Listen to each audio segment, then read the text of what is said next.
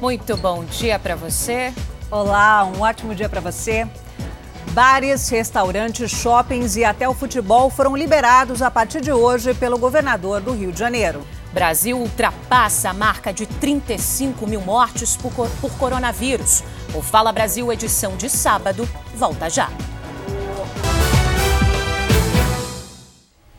O Fala Brasil, edição de sábado, está de volta com uma notícia que acaba de chegar. O delegado que foi baleado pela namorada disse em depoimento que tirou o carregador da arma porque tinha medo que a modelo reagisse, mesmo depois de ela ter atirado contra o próprio peito.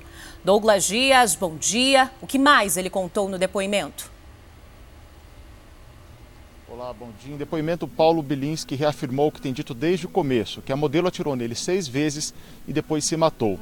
Sobre ter tirado o carregador, ele disse que fez isso porque achou que o tiro tivesse acertado Priscila de raspão e ele ficou com medo, ele ficou com medo que é, desculpa, ele ficou com medo que o tiro tivesse acertado de raspão e ela pudesse pegar a arma novamente. Isso explicaria a presença do sangue dele nessa arma. Paulo também reclamou do desaparecimento de joias e de 50 mil reais que estavam no apartamento dele, mas ele não registrou boletim de ocorrência sobre isso.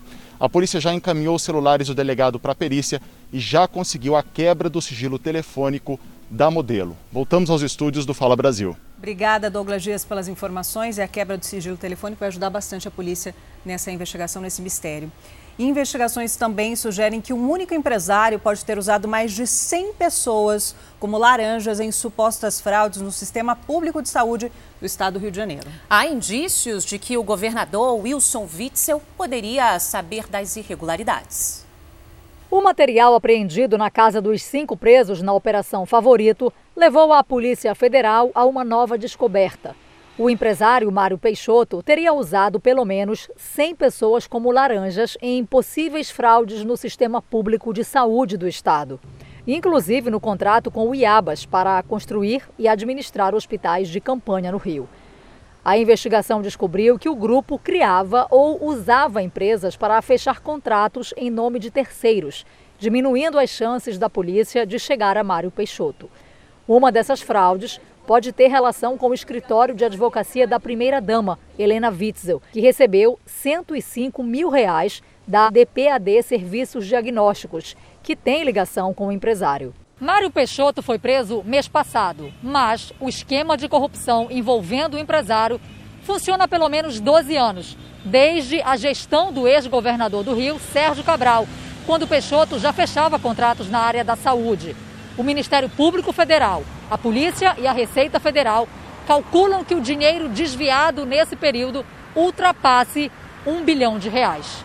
O grupo que o MPF aponta ser comandado por Mário Peixoto atualmente mantém nove contratos com o governo do estado. Só esse ano, as empresas já receberam quase 130 milhões de reais. De acordo com o Ministério Público, há indícios de que o atual governador Wilson Witzel tinha conhecimento das contratações realizadas com as empresas investigadas.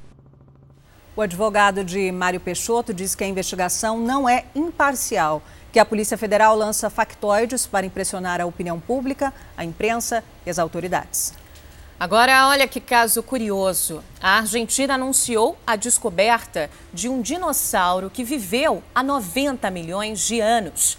As pesquisas mostraram que o animal era carnívoro e vivia no sul do país. Ele é considerado pequeno, com apenas um metro e meio de comprimento. O dinossauro tinha pernas e braços longos e asas. Os especialistas acreditam que ele pode ser mais uma pista no estudo da evolução dos pássaros. As pessoas com deficiência estão sendo esquecidas durante a pandemia do coronavírus. Elas não recebem sequer uma orientação sobre coisas simples, como lavar as mãos e usar a máscara. Né? E o pior, muitas tiveram que interromper tratamentos por causa da prioridade aos pacientes com Covid-19. Tente se imaginar no lugar da Bia, uma patinadora cega que de uma hora para outra precisou se adaptar a uma nova rotina sem as devidas informações para uma pessoa com a deficiência dela tinha que lavar as mãos. Nenhuma televisão, ninguém falava, ah, lava assim, olha, oh, lava dessa maneira e tá, mas a gente não enxerga. como que é dessa maneira? Use a máscara corretamente. Ah, tá. Como é o corretamente? A pandemia do coronavírus expôs também a falta de acessibilidade para os deficientes visuais. Internet também. Faça compra online, compra online. Hum, a maioria dos sites não tem acessibilidade. Agora se coloque no lugar da Juliana, tetraplégica que depende de uma cadeira de rodas para tudo. Se eu vou tomar um sol, é, para eu sair com a minha cadeira e para eu retornar, eu tenho que fazer toda uma higienização da minha cadeira, antes mesmo de eu entrar para dentro de casa. Então, é, é, não é simplesmente tirar um sapato. A jogadora de tênis de mesa reclama que em nenhum momento houve orientações voltadas para as necessidades de pessoas como ela. Para nós, não é um simples fato de passar um álcool gel, lavar a mão e usar uma máscara. Não, vai muito além. Nós temos contato com outras pessoas é, muito maior e é um contato inevitável. Tem pessoas que precisam de ajuda para se alimentar. Não houve nenhuma campanha por parte do Ministério da Saúde para proteger a saúde de pessoas vulneráveis como os deficientes. Segundo o último levantamento do IBGE, eles representam um quarto dos brasileiros, 50 milhões de pessoas pela população atual. Imagina uma pessoa que ela chega no hospital e essa pessoa ela não tem condições, ela é muda. A partir do momento que ela é muda e chega no local e não há alguém para essa comunicação acessível e inclusiva, ela pode ter o seu direito à saúde restringido. Desde 2015, a Lei Brasileira de Inclusão da Pessoa com Deficiência garante, entre outros direitos, que o deficiente não pode sofrer nenhum tipo de discriminação.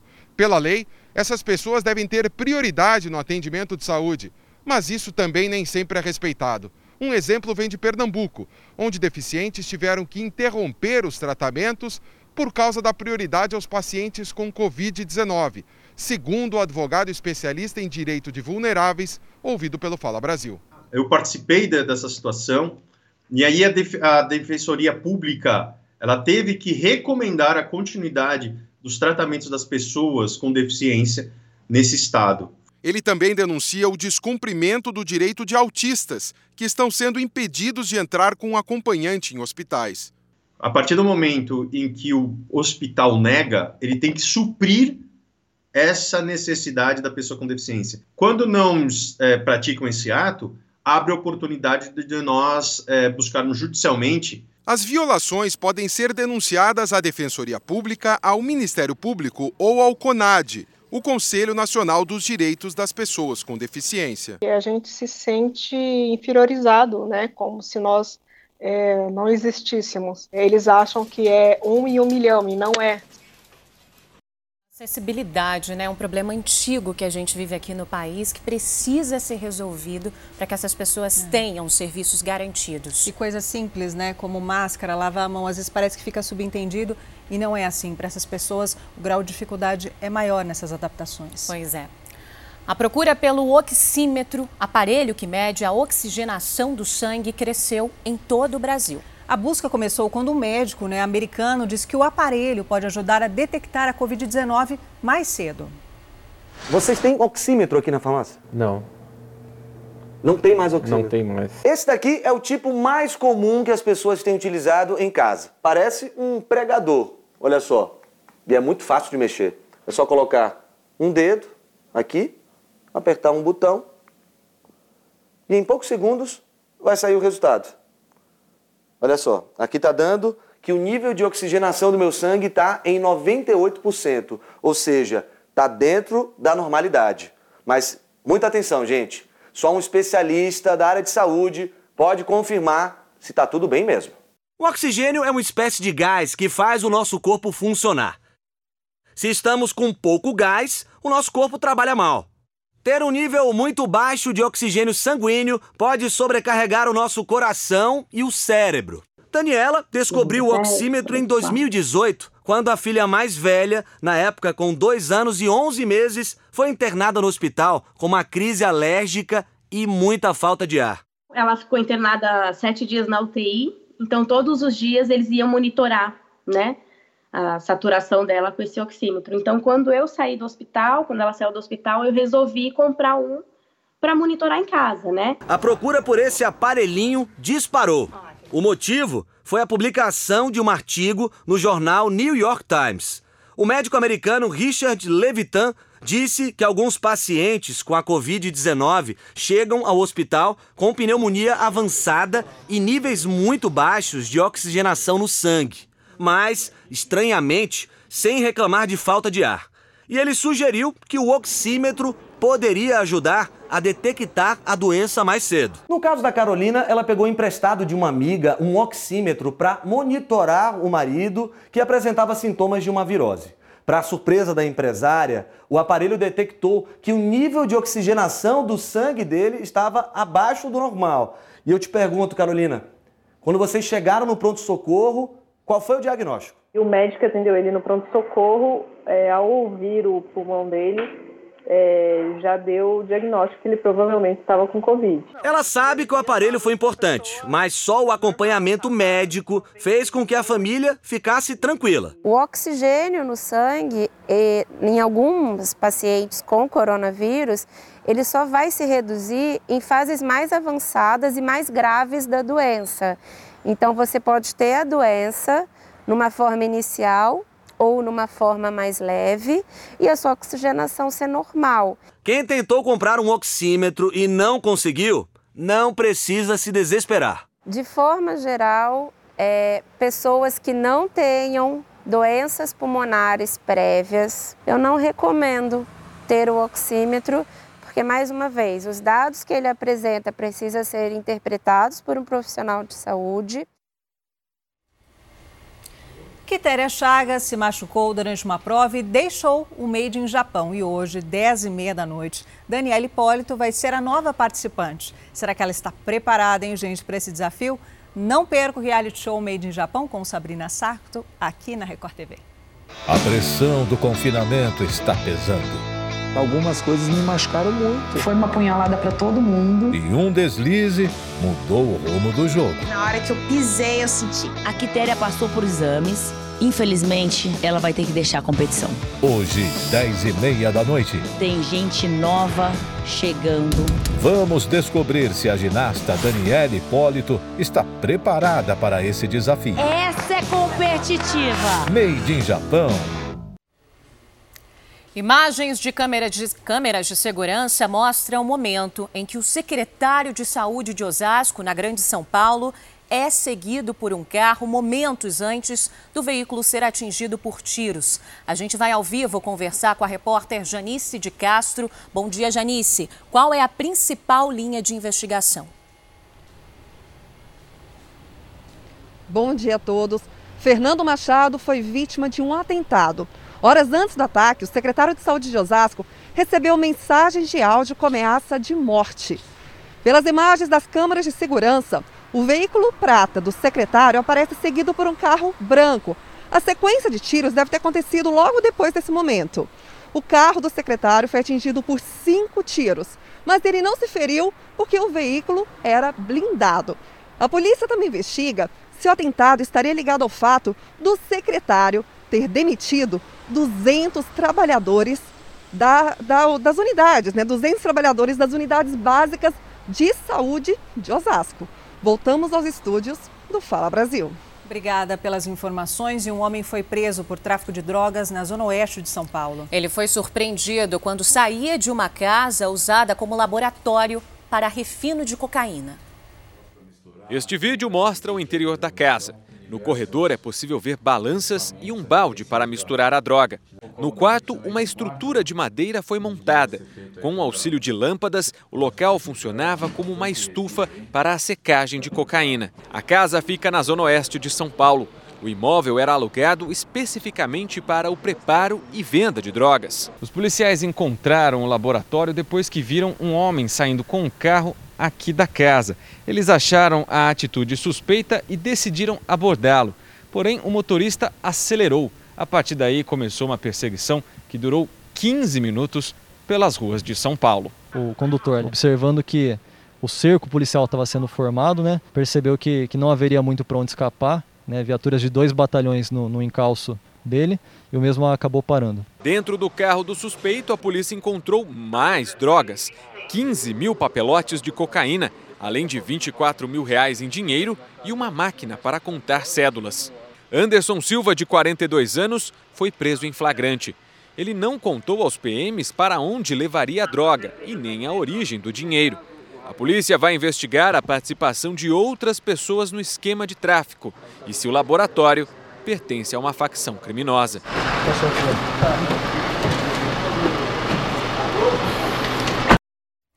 Você já sabe que aqui no Fala Brasil a gente também fala de assuntos internacionais. Agora a gente vai falar sobre os protestos que estão acontecendo desde o dia 25 de maio contra o assassinato de George Floyd. Mais de 50 mil pessoas saíram às ruas hoje na Austrália para apoiar os protestos anti-racismo nos Estados Unidos. As manifestações aconteceram em várias cidades do país, apesar de as autoridades locais não aconselharem aglomerações por causa do risco de contaminação por coronavírus. No Canadá, os protestos reuniram milhares de pessoas e tiveram a participação do primeiro-ministro Justin Trudeau. O premier se ajoelhou com os manifestantes pedindo pelo fim da violência policial. A aparição de Trudeau aconteceu um dia depois que uma mulher indígena foi morta durante uma ronda policial no país. Nos Estados Unidos, o governo mudou o nome de uma rua da capital Washington para Black Lives Matter. Em português, Vidas Negras Importam. Essa frase, que tomou o mundo nos últimos dias, também foi pintada em uma avenida que leva à Casa Branca. E o astro do basquete, Michael Jordan, anunciou um plano para doar o equivalente a mais de 500 milhões de reais para o combate ao racismo. O dinheiro será destinado para organizações dedicadas à igualdade racial, justiça social e educação. Excelente ação de Michael Jordan, né?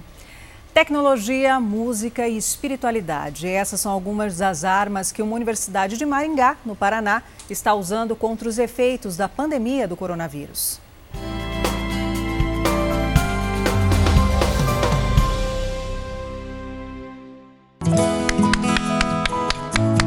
Eu sou da universidade, a gente trouxe uma cesta básica para você. É muito bom, muito obrigado. Tava acabando a comida. Esse tá acabando. Agora a dispensa vai ficar cheia. É. O trabalho dessas equipes é levar cestas básicas para imigrantes que vivem em Maringá, no Paraná. Muitos estão desempregados e passando dificuldades. O alimento chega por meio de funcionários da Unicesumar, uma universidade paranaense. A instituição está arrecadando cestas nos mais de 700 polos educacionais espalhados pelo Brasil e ajudando as comunidades locais. Só no Paraná já foram entregues 23 toneladas de alimentos para famílias de baixa renda. A direção da universidade decidiu reunir os departamentos e ajudar. Neste departamento, a universidade reuniu 80 profissionais de várias áreas. Alguns trabalham aqui presencial, mantendo o distanciamento. Outros estão em casa, trabalhando em home office. E sabe o que eles fazem o dia inteiro? Eles ligam para quem está em casa, sozinho, triste, cumprindo o isolamento e levam uma mensagem de esperança. Alô, bom dia. Meu nome é Sandra, eu trabalho na Unicesumar. É a Maria Fernanda que está falando? É sim. A gente tem recebido muito feedback, eles ficam bem surpreendidos porque não esperam a ligação. É, tem sido prazeroso para todos nós. Os cursos da área da saúde contribuem com pesquisas e estão percorrendo algumas cidades fazendo testes rápidos de Covid-19 e apresentando aos municípios o grau de disseminação da doença. Os seis respiradores do curso de Medicina e Enfermagem foram emprestados para o Hospital Municipal de Maringá e agora são usados para salvar vidas. Tudo é novo nesse momento, a crise é muito grande, mas juntos estamos abrindo novos caminhos, criando e inovando para sairmos mais forte dessa crise que o mundo vive neste momento. Os estudantes e funcionários do Departamento de Engenharia estão produzindo máscaras de acetato em 3D, no formato de escudo Centenas dessas já foram enviadas para hospitais paranaenses. E para que a comunidade não perca a fé, cultos são realizados dentro do campus, no formato drive-in. Os moradores não precisam sair do carro. E para quem não quer sair de casa, a universidade leva a música por meio de lives no YouTube. Ou você recebe a apresentação na porta de casa, com uma orquestra.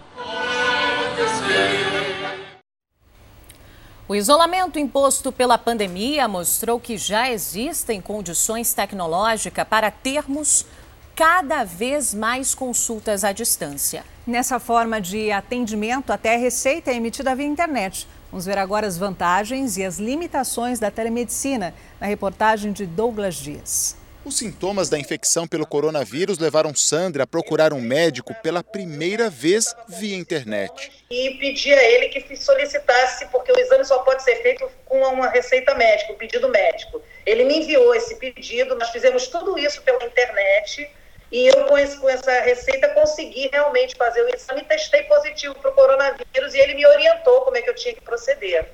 A telemedicina, que passava por testes e era implementado aos poucos, virou uma ferramenta importante durante a pandemia. E é assim que este médico endocrinologista tem atendido aos pacientes. Funciona muito bem, mas o modelo tem suas limitações. É que quando eu preciso de algum dado antropométrico, o que, é isso? Eu preciso do corpo da pessoa e um, uma máquina, algum dispositivo que eu tenho dentro da clínica que vai me dizer relacionado à ferição de pressão, composição corporal ou qualquer é, outra é, é, patogênese, outra doença que a gente precisa estar tá analisando. O que só uma consulta presencial pode resolver e deve ser agendada com o médico. Entre médicos e pacientes que se encontram virtualmente está a tecnologia. A falta de familiaridade com equipamentos e sistemas e até uma conexão de internet ruim podem ser um limitador. Nada disso foi um problema para Sandra, que também faz tratamento de tireoide. A preocupação dela era outra. Meu medo era não ter como pegar as receitas. As compras de medicamentos que exigem receita também dependem de tecnologia. No lugar do papel, agora chega um arquivo, geralmente enviado pelo médico por mensagem pelo celular. O medicamento só é liberado depois da validação da receita. Por esse código chamado QR Code, o farmacêutico tem acesso ao documento que mostra, inclusive, a assinatura digital do médico. É, eu acho que a maior dificuldade é ter várias plataformas que validam a receita, né, o QR Code ou o link. Porque dependendo de onde o médico coloca a receita digital, a gente tem que ter o aplicativo instalado aqui. E nem sempre tem o um aplicativo, né? Porque cada hora aparece um novo, uma nova plataforma para você validar a receita. E aí vocês vão se atualizando no dia a dia? No dia a dia a gente vai se atualizando. Pedidos de exame também são feitos pela internet. E mesmo com essa modernidade toda, tem hora que só métodos tradicionais dão conta da conexão entre médicos e pacientes. Então a gente imprime a prescrição, a gente imprime o pedido de exame e se essa pessoa quiser, a gente aciona o sistema de delivery e isso chega fisicamente na casa da pessoa. E a quarentena, além disso, trouxe também outra mudança de hábito. Muita gente tem trocado as grandes cidades pelo interior. Pois é, uma casa com mais espaço, conforto e contato com a natureza. Tem sido o lugar preferido para quem precisa de isolamento e tranquilidade. Para muitas pessoas, a época de morar nas grandes cidades, pertinho do trabalho e do comércio, está chegando ao fim. Em tempos de isolamento, quem pode fugir para lugares mais calmos e espaçosos não pensa duas vezes. Toda a área de lazer do meu condomínio foi fechada. E a gente passou um final de semana em casa com as crianças. Eu tenho duas crianças pequenas, uma de seis, uma de dois. E, e aí foi quando a gente falou: não, não vai ter condição. Não, a gente não tem como ficar aqui dentro desse apartamento, mesmo que seja por poucos dias. Assim como Marjorie, que se mudou com a família para uma casa alugada em Itu, estamos presenciando um aumento da procura por imóveis fora da capital paulista ou em bairros mais afastados. De acordo com uma plataforma de venda e aluguel de imóveis pela internet, a busca por casas no interior deu um salto. A gente viu um efeito de mudança na audiência do nosso portal. E a partir daí a gente começou a tentar entender quais eram essas mudanças, né? E quando a gente olhou as pesquisas no mês de março comparado com o mês anterior de fevereiro, em relação à busca de imóveis rurais, já tinha um crescimento aí de mais de 50%. Uma clara tendência de que muitos estão tentando fugir das limitações impostas pela quarentena. Uma parcela considerável da população está inclinada a abrir mão da oferta de serviços e da maior oferta de emprego das metrópoles para recomeçar a vida em ambientes mais tranquilos, onde o contato com a natureza é mais fácil. E o trabalho? Bem, o home office já é uma realidade para muitas empresas que podem dispensar o funcionário de estar presente fisicamente no ambiente corporativo. Pensando nisso, as pessoas estão querendo mais espaço dentro de casa, com mais conforto para trabalhar. Basta um bom computador e uma boa conexão de internet para que ela possa desenvolver suas atividades normalmente, inclusive participando de diversas reuniões. Atibaia é uma das cidades mais procuradas pelos paulistanos, até pela proximidade com a capital. São 67 quilômetros de distância, aproximadamente uma hora de carro onde você encontra um lugar mais tranquilo, longe da aglomeração de São Paulo e casas mais confortáveis. No cartório oficial do Registro de Imóveis da cidade, o movimento já está aumentando.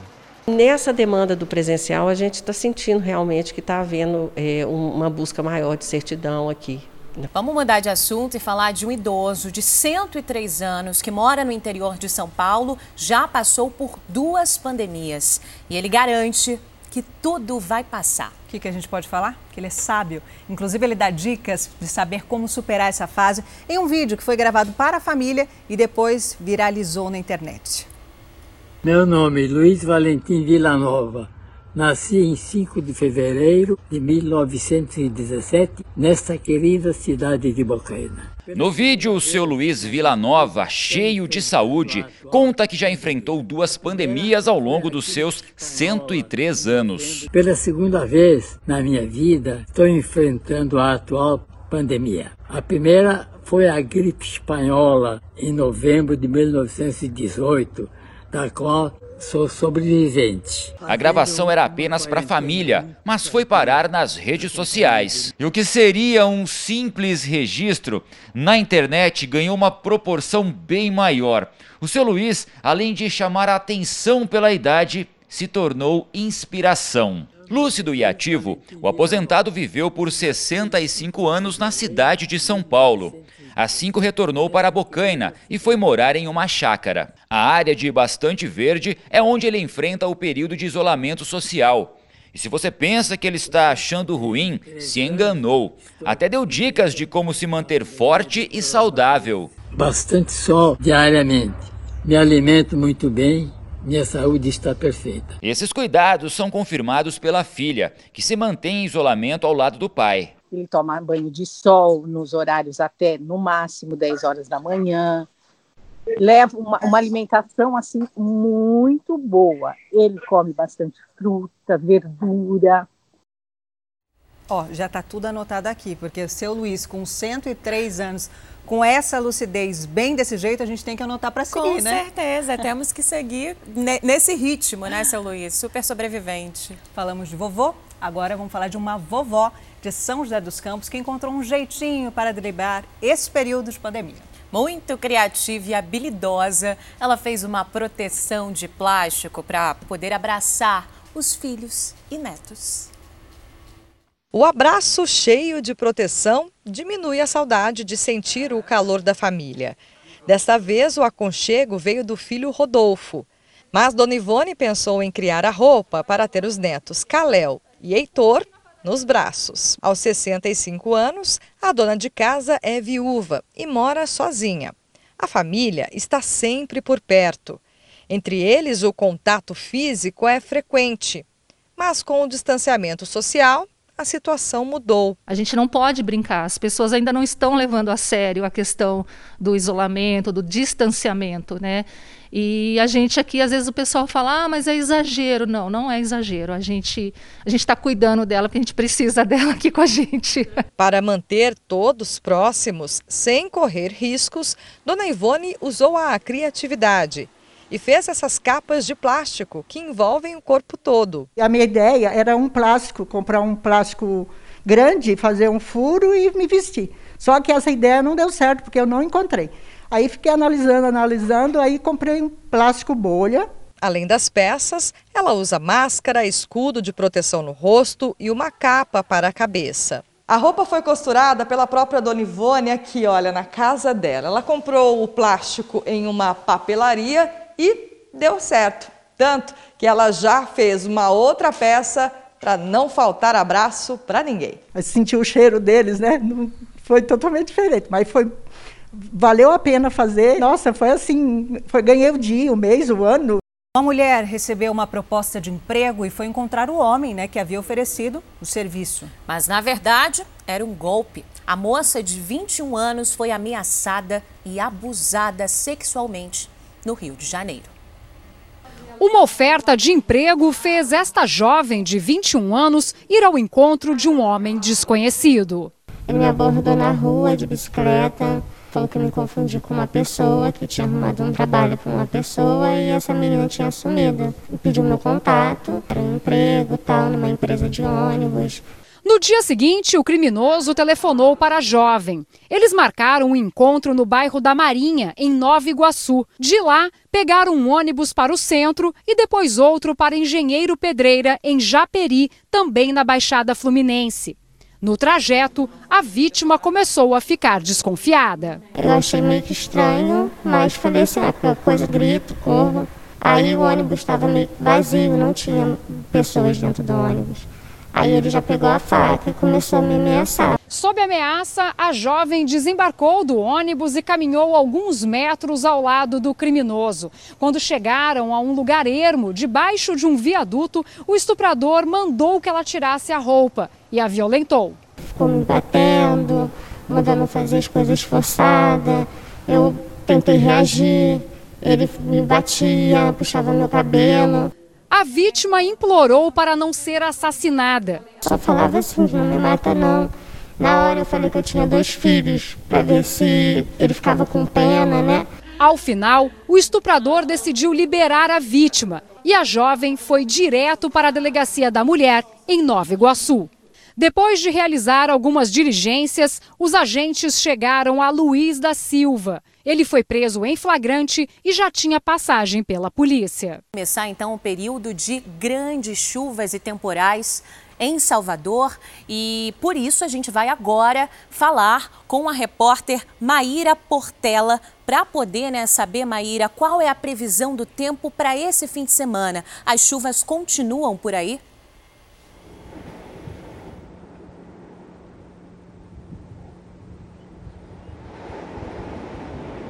Olá, bom dia. Olha, infelizmente o fim de semana vai ser de tempo fechado aqui em Salvador. Nós estamos na praia do Porto da Barra, um cartão postal da cidade. Como a gente pode ver, o céu está nublado, o sol está tentando aparecer, mas a previsão é de chuva fraca moderada a qualquer hora. A temperatura deve variar entre 24 e 29 graus, mas agora os termômetros marcam 26 graus aqui em Salvador. No domingo, o tempo vai ficar bem parecido. Que pode diferenciar aí a intensidade da chuva, que deve ser menor. E a temperatura deve variar entre 24 e 26 graus. Voltamos aos estúdios do Fala Brasil. Muito obrigada pelas informações, Maíra. Bastante cuidado, então, em Salvador, fico alerta. Agora a gente vem aqui para São Paulo com a repórter Janice de Castro, que está é, na cidade, né, na Avenida Paulista. É, os últimos dias, Janice, foram cinzentos, com chuva fraca. É, o que a gente pode esperar para amanhã de hoje, ao longo do dia e para amanhã também? É, o sol não deve muito aparecer nesse fim de semana não, viu? Sábado deve continuar assim, nublado, com máxima de 25 graus. O domingo também deve ser nublado, com chuvas isoladas e um pouco mais friozinho, mínima de 18 e máxima de 22 graus. Na segunda-feira, aí sim o sol vai aparecer com força. A semana deve ser de tempo seco. Eu estou aqui na Avenida Paulista, em frente ao MASP, um dos cartões postais de São Paulo, no momento chove fraquinho, 18 graus, e pelo jeito a chuva e o friozinho espantaram os atletas de fim de semana, viu? Ninguém andando de bicicleta, ninguém correndo, andando. É, o pessoal tem colhidinho e quietinho em casa nessa quarentena. Voltamos aos estúdios do Fala Brasil. De certa forma, a chuva foi positiva então, né, Janice? Agora a gente vai lá para o Rio de Janeiro falar com a repórter Anabel Reis. Bom dia, Anabel. E, por aí, o tempo fica como? A gente pode ver também nas imagens que já tem alguns banhistas pela praia. Bom dia a todos. O final de semana aqui no Rio de Janeiro vai ser de temperatura amena. Hoje um sábado nublado, mas o sol vai aparecer de vez em quando. A temperatura não passa dos 25 graus. Já tem algumas pessoas aqui no mar, na zona oeste da cidade. Já o domingo vai ser de sol com poucas nuvens. A temperatura mínima de 22 graus e a máxima de 23. Voltamos aos estúdios do Fala Brasil. Obrigada, Anabel. A gente continua no Rio de Janeiro, só que agora a gente vai para o litoral, região dos lagos, lá para Macaé, falar então com Carlos. Bom dia, Carlos. Como é que fica o tempo por aí? Os termômetros sobem ou não?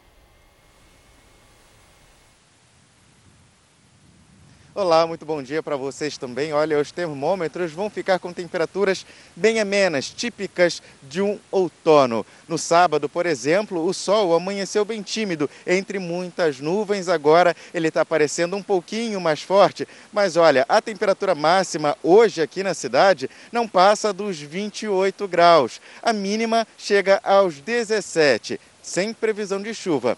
Para amanhã o dia fica um pouquinho mais quente, ele vai chegar aí com a temperatura máxima aos 29 graus, também não tem previsão de chuva. Só que olha, aqui em Macaé também acontece o decreto né, do isolamento social.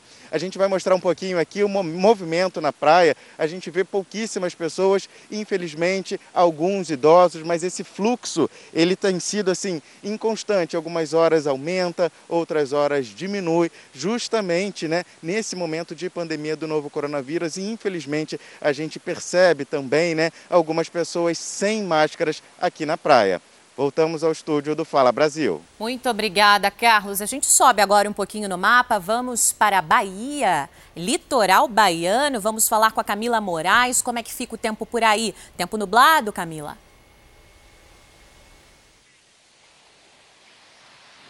Oi, bom dia para você, para todos que acompanham Fala Brasil. Olha, a previsão para este sábado é de chuva a qualquer ano, mas por enquanto, ó, nem um sinal dela. O sol está brilhando forte por aqui, faz 26, 25 graus nesse momento e a máxima ainda deve atingir os 27.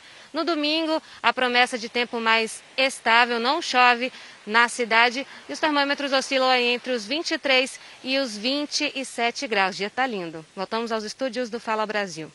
Obrigada, Camila, pelas suas informações. Muito obrigada, Camila, pelas suas informações. Agora a gente vai falar de solidariedade faz toda a diferença nesse momento de pandemia. Muitas famílias carentes estão precisando de apoio nesse momento de crise.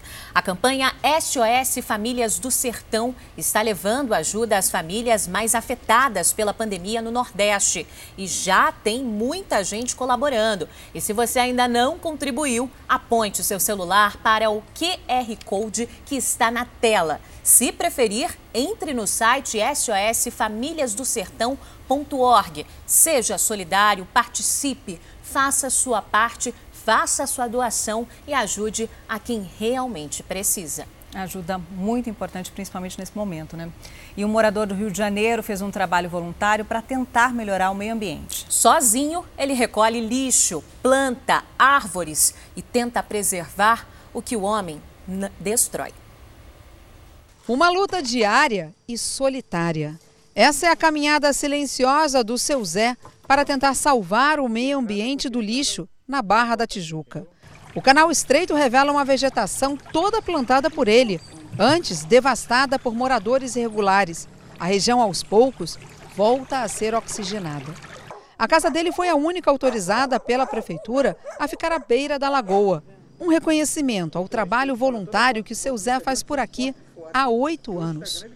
Logo na saída do canal para a lagoa, a primeira ecobarreira, para tentar impedir que o esgoto despejado pelos prédios chegue à lagoa de Jacarepaguá. Há 11 anos era possível mergulhar e pescar aqui na lagoa de Jacarepaguá. Agora, nos 280 quilômetros quadrados de área, a gente encontra de tudo um pouco: comunidades carentes, prédios residenciais e comerciais e também um pouco de cada tipo de lixo. Seu Zé das Lagoas, apelido carinhoso que recebeu dos moradores da região, montou pontos de coleta como esse, onde separa tudo que vem com as marés cheias, para então dar um destino apropriado, como os brinquedos sujos e quebrados que encontra. Tem brinquedos novos aqui jogados dentro da lagoa. Então eu pego esses brinquedos, faço uma lavagem nele com, com água sanitária e faço doações na Baixada Fluminense, onde as crianças ficam felizes da vida. Ele fez uma parceria com uma empresa de reciclagem de plásticos, mas ainda espera ajuda para descartar corretamente móveis, equipamentos e eletroeletrônicos. Lâmpadas e seringas também. Um perigo para a saúde também para a sobrevivência dos animais. Cheguei em casa e falei para a mulher, nós vamos viver lá, lá no, no mato mesmo, para nós cuidar lá, porque os bichos estão morrendo. O Zé das Lagoas recolhe 30 toneladas de lixo. Já é muito o que ele faz, mas pouco, diante do que todos nós poderíamos estar fazendo juntos. Entristece muito, né? Que é de eu estar tirando esse resíduo, podia eu estar pescando, tomando banho com minha família aqui nessa lagoa, né? Que há 11 anos atrás era muito limpa. Eu conheci isso aqui há, há 11 anos atrás. A gente viu peixe. Se você prestar atenção, nós temos é, resíduo dentro da lagoa que um filho de um pobre não joga. Não tem como. São brinquedos novos, em estado bom de brincar, que os meus brincam com eles, eu ainda levo para outros lugares. Então, não só é do pobre, o lixo sai de todos nós.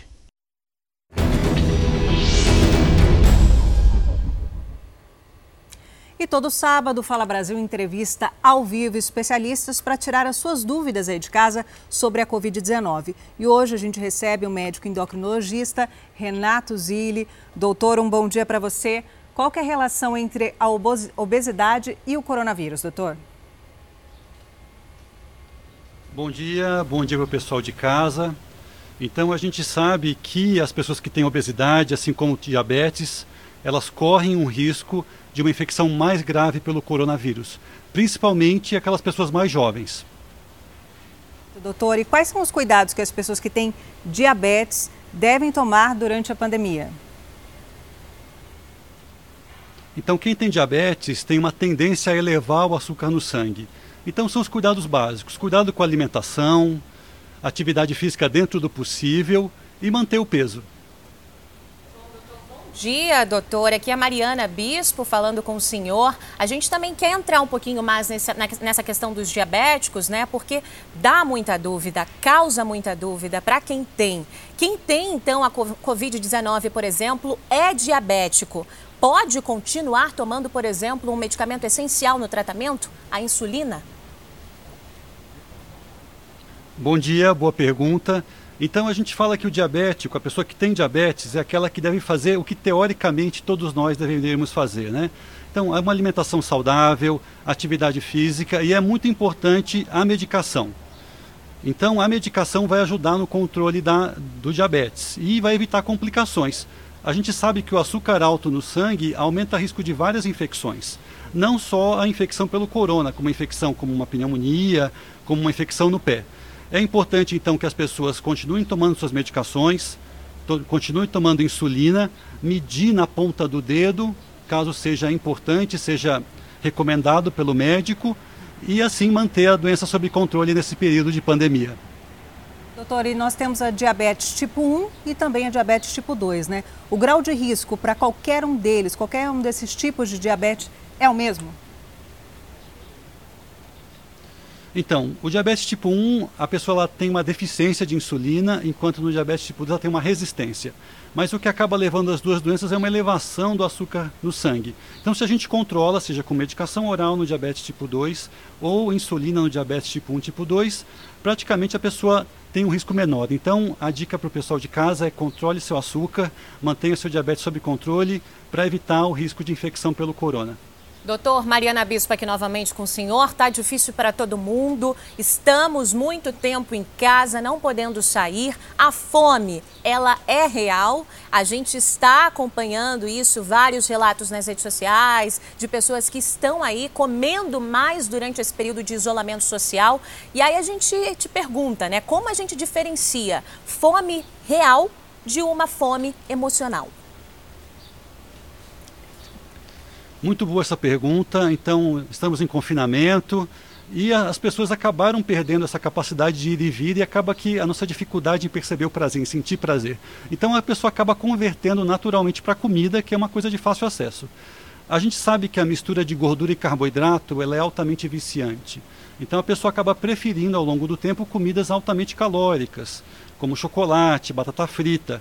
Então é interessante perceber que a pessoa acaba perdendo a, percepção de se é uma fome real, né, uma fome física do organismo pedindo comida, ou uma fome emocional dessa tensão da quarentena.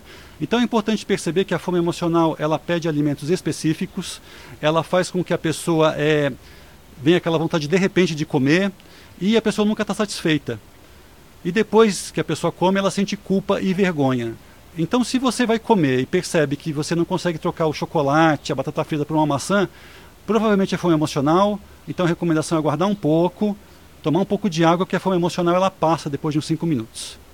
Tá certo, doutor Renato Zilli, é difícil, a gente está comendo demais, principalmente doce, né? Que dá aquele conforto emocional, nosso cortisol está lá em cima, né? Que é o hormônio responsável para tentar organizar o nosso organismo contra o estresse. Chegou o momento aqui de você em casa que mandou sua pergunta através das nossas redes sociais e WhatsApp fazer pergunta para o doutor Renato, endocrinologista. Vamos lá, doutor.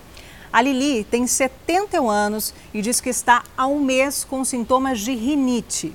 Ela também conta que tem sentido fraqueza nas pernas, tonturas leves, dor de cabeça e também calafrios. Ela quer saber, doutor Renato, é possível que ela esteja com Covid-19? A gente sabe né, que a idade ela é um fator de risco para a corona. Então é sempre importante saber se a pessoa tem diabetes, obesidade, hipertensão e consultar o seu médico né, para poder avaliar. Então procurar um serviço de saúde e avaliar se ela realmente tem a indicação de colher o exame e tratamento. Mais uma pergunta aqui dos nossos telespectadores que estão participando ao vivo aqui com a gente. A Adriana de Belém do Pará conta que as filhas tiveram Covid-19, mas uma delas está há um mês sem olfato e paladar. O que, que ela deve fazer? É comum demorar voltar esses sintomas, o olfato, o paladar, esses sentidos, doutor? Então, nós, como médicos, ainda estamos aprendendo sobre coronavírus. A gente sabe que é um sintoma comum a pessoa perder o paladar. É importante, se isso continuar, procurar um otorrinolaringologista para poder avaliar se tem alguma causa outra que poderia estar afetando o paladar dela. Tá certo, doutor. Temos mais uma pergunta aqui dos nossos internautas. O Gilson Conde quer saber se pode esterilizar a máscara de proteção no micro-ondas. Essa eu nunca tinha ouvido. Podemos ou não podemos? Então, existem vários tipos de máscara, né? O ideal dessas, da, da, máscara é que a pessoa tenha a sua máscara própria e procure as orientações de saúde do seu profissional. Então, geralmente, quando a pessoa compra a máscara, vem o tipo de cuidado que ela deve ter. Né? Realmente, micro-ondas eu desconheço. Tá certo. Obrigada, doutor Renato Zilli, endocrinologista, pela sua participação ao vivo aqui no Fala Brasil, edição de sábado. E você continue mandando perguntas, que temos mais especialistas aqui na nossa edição. Mariana.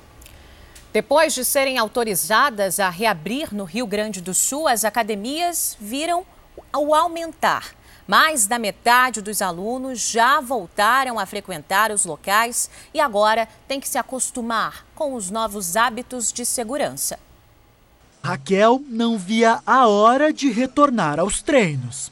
Para mim tem sido muito bom, porque foi bem complicado ficar só em casa, em questão de me exercitar na rua. É, é bem importante vir na academia, fazer o, o reforço muscular, está sendo bem interessante. Uma pesquisa revela que quase 60% dos alunos já voltaram para as academias no Rio Grande do Sul, a partir da flexibilização do serviço. Mas, mesmo com os cuidados redobrados na retomada, o setor ainda sofre com o impacto da pandemia. Por aqui, 20% dos alunos ainda não retornaram aos treinos. Alguns por falta de dinheiro, outros por preocupação com a saúde. Com isso, acaba sobrando espaço e também horários para malhar. Para voltar a receber os alunos, as academias devem agendar os treinos previamente e limitá-los a uma hora. Alguns equipamentos foram interditados para facilitar o distanciamento e muito álcool em gel tem sido usado para higienizar o espaço. Mesmo assim, por aqui sobram 10 das 30 vagas por horário. A preocupação também se reflete em outros estados onde a pesquisa foi feita. No país, a taxa de retorno para a malhação em academias ficou perto dos 60%. parece que, por enquanto, evitar a possível exposição ao vírus ainda é prioridade para muita gente. Tem toda a parte do financeiro, né, que a economia impactou bastante. E o, bastante pessoas também com receio, né, que ainda estão, que moram com pessoas de grupo de risco, que ainda estão com receio de retornar para não acabar prejudicando os familiares, né. E um dos pontos turísticos mais importantes de Salvador está sofrendo com a pandemia do coronavírus. Pois é, o isolamento social e os decretos de fechamento do comércio agravaram ainda mais a crise que os empresários do Pelourinho já passavam. Patrimônio cultural da humanidade e um dos pontos turísticos mais famosos da Bahia, o Pelourinho está, como nunca antes, completamente vazio. Os tambores que sempre se escutavam por aqui silenciaram. As ruas históricas estão desertas. Os casarões coloniais que abrigam lojas, bares e restaurantes de portas fechadas. Marco Antônio é comerciante no local há mais de 30 anos. Só abre a loja de artesanato para arejar o ambiente e não perder toda a mercadoria. Tudo fechado, abafa, né? Tempo de inverno, outono e inverno, as mercadorias começam a morfar, né? Tecidos, telas, pinturas em si, aí você tem que dar uma olhadazinha, senão você perde tudo. Este ambulante da área vende desde a época dos bondes. Disse que nunca viu nada igual. Nunca vi na minha vida.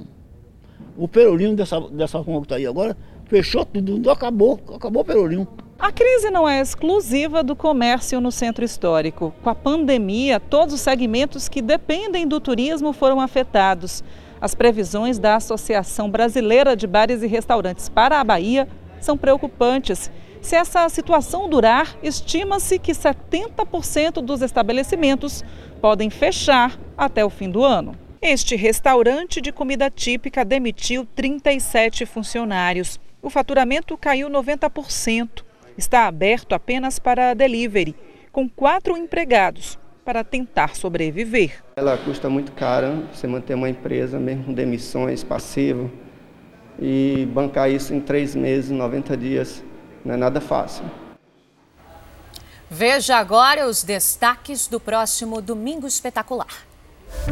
O caso do homem que passou 20 anos planejando uma vingança. A vítima era a vizinha que ele considerava responsável pelo fim do casamento ou o que ele fez para cumprir essa ameaça.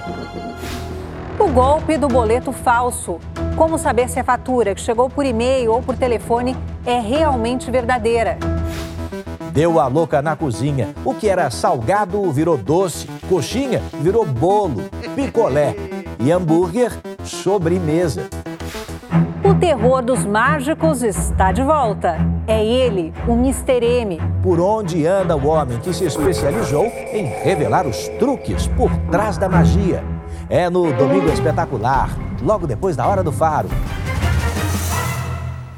E a Polícia Militar Ambiental realiza a Operação Meio Ambiente Mais Seguro no estado de São Paulo. Na ação, uma fábrica clandestina de palmito foi descoberta. A ação contou com mais de 1.300 policiais. 14 pessoas foram presas. Apreensão de camarão, fazendo transbordo da carga para posterior doação. Uma fábrica clandestina de palmitos foi descoberta no município de Miracatu, interior de São Paulo. Os inúmeros frascos passaram de uma tonelada. Esse cômodo aqui era utilizado para quê? Ele fazia o cozimento do, do palmito aqui. Os responsáveis pelo imóvel fugiram. Quando chegamos, os infratores saíram pelo fundo dessa residência aqui. Eles serão procurados e responderão por crime ambiental, de relação de consumo e contra a saúde pública. Nos municípios de Itaí e Itaquaquecetuba, também no interior paulista, centenas de pássaros silvestres foram encontrados em gaiolas. Esse é um bico de veludo, canário da terra e galo de Campina. Foi constatado, né, várias aves da fauna silvestre, né, em cativeiro. Em Ubatuba, no litoral, quase 200 quilos de camarão foram apreendidos. Já em Dayatuba, o crime flagrado foi o de desmatamento. As máquinas utilizadas para degradação serão apreendidas, confeccionados os autos de infração é apresentado o infrator na delegacia de polícia. O trabalho operacional da Polícia Ambiental de janeiro a maio deste ano resultou na apreensão de quase 70 toneladas de pescados da pesca ilegal e no resgate de mais de 7 mil animais que viviam em cativeiro ou sofriam maus tratos. O palmito será destruído. Pela forma como ele foi processado, pelas condições de higiene que ele foi processado e que se encontra aqui no local, todos eles serão destruídos. As redes de pesca foram queimadas. E as aves foram soltas pelos próprios policiais. Uma jovem bailarina foi condenada por um crime que não cometeu. Agora, quase dois anos depois, a justiça foi finalmente reconhecida. Uma jovem de 20 anos é presa. No dia seguinte, ia prestar o Enem. O crime? Roubo de carro. É muito mais fácil defender uma pessoa por homicídio do que por roubo. Ela é reconhecida pelo tipo de cabelo. O cabelo vai servir como uma sentença para você e passa um ano e oito meses na cadeia. Minha mãe ela caiu em depressão. Até que agora consegue provar que é inocente. Não haverá decisão, né, que possa trazer de volta para ela o que ela perdeu. Bárbara Quirino, mulher negra, condenada a cinco anos por conta do cabelo. Poderia ser eu. Poderia ser eu. Em agosto de 2018, o juiz Klaus Maruelli Arroio bateu o martelo. Condenou a bailarina Bárbara Querino de Oliveira, de 20 anos, por assalto à mão armada. A pena, cinco anos e quatro meses de prisão. Foi muita tristeza por conta de tudo que aconteceu, é, por, pelo jeito também que foi feito essa prisão, sabe? Fui pega de surpresa, não sabia de nada. O assalto do qual a jovem foi acusada aconteceu no dia 10 de setembro de 2017. Enquanto Bárbara participava de um encontro profissional no litoral de São Paulo, a 100 quilômetros daqui, um casal dentro de um carro era assaltado neste semáforo, com a filha de 11 anos no banco de trás. A família disse à polícia que foi abordada por volta de duas e meia da tarde por dois homens, um deles armado. De longe, uma mulher dava cobertura aos comparsas. Os assaltantes fugiram, levando o carro e alguns pertences das vítimas. Nada foi recuperado. Ninguém foi preso. Pouco mais de um mês depois, a polícia procurou Bárbara na rua da casa dela. Você vai perguntar: cadê o carro? Cadê o carro? Cadê o carro que vocês roubaram? Eu falei: mas que carro? Não roubei nenhum carro. Ela e a vizinha com quem conversava foram levadas à delegacia. Minha Gemara, a Gemara é minha vizinha, a gente ficou dentro do porta-mala, né, do camburão.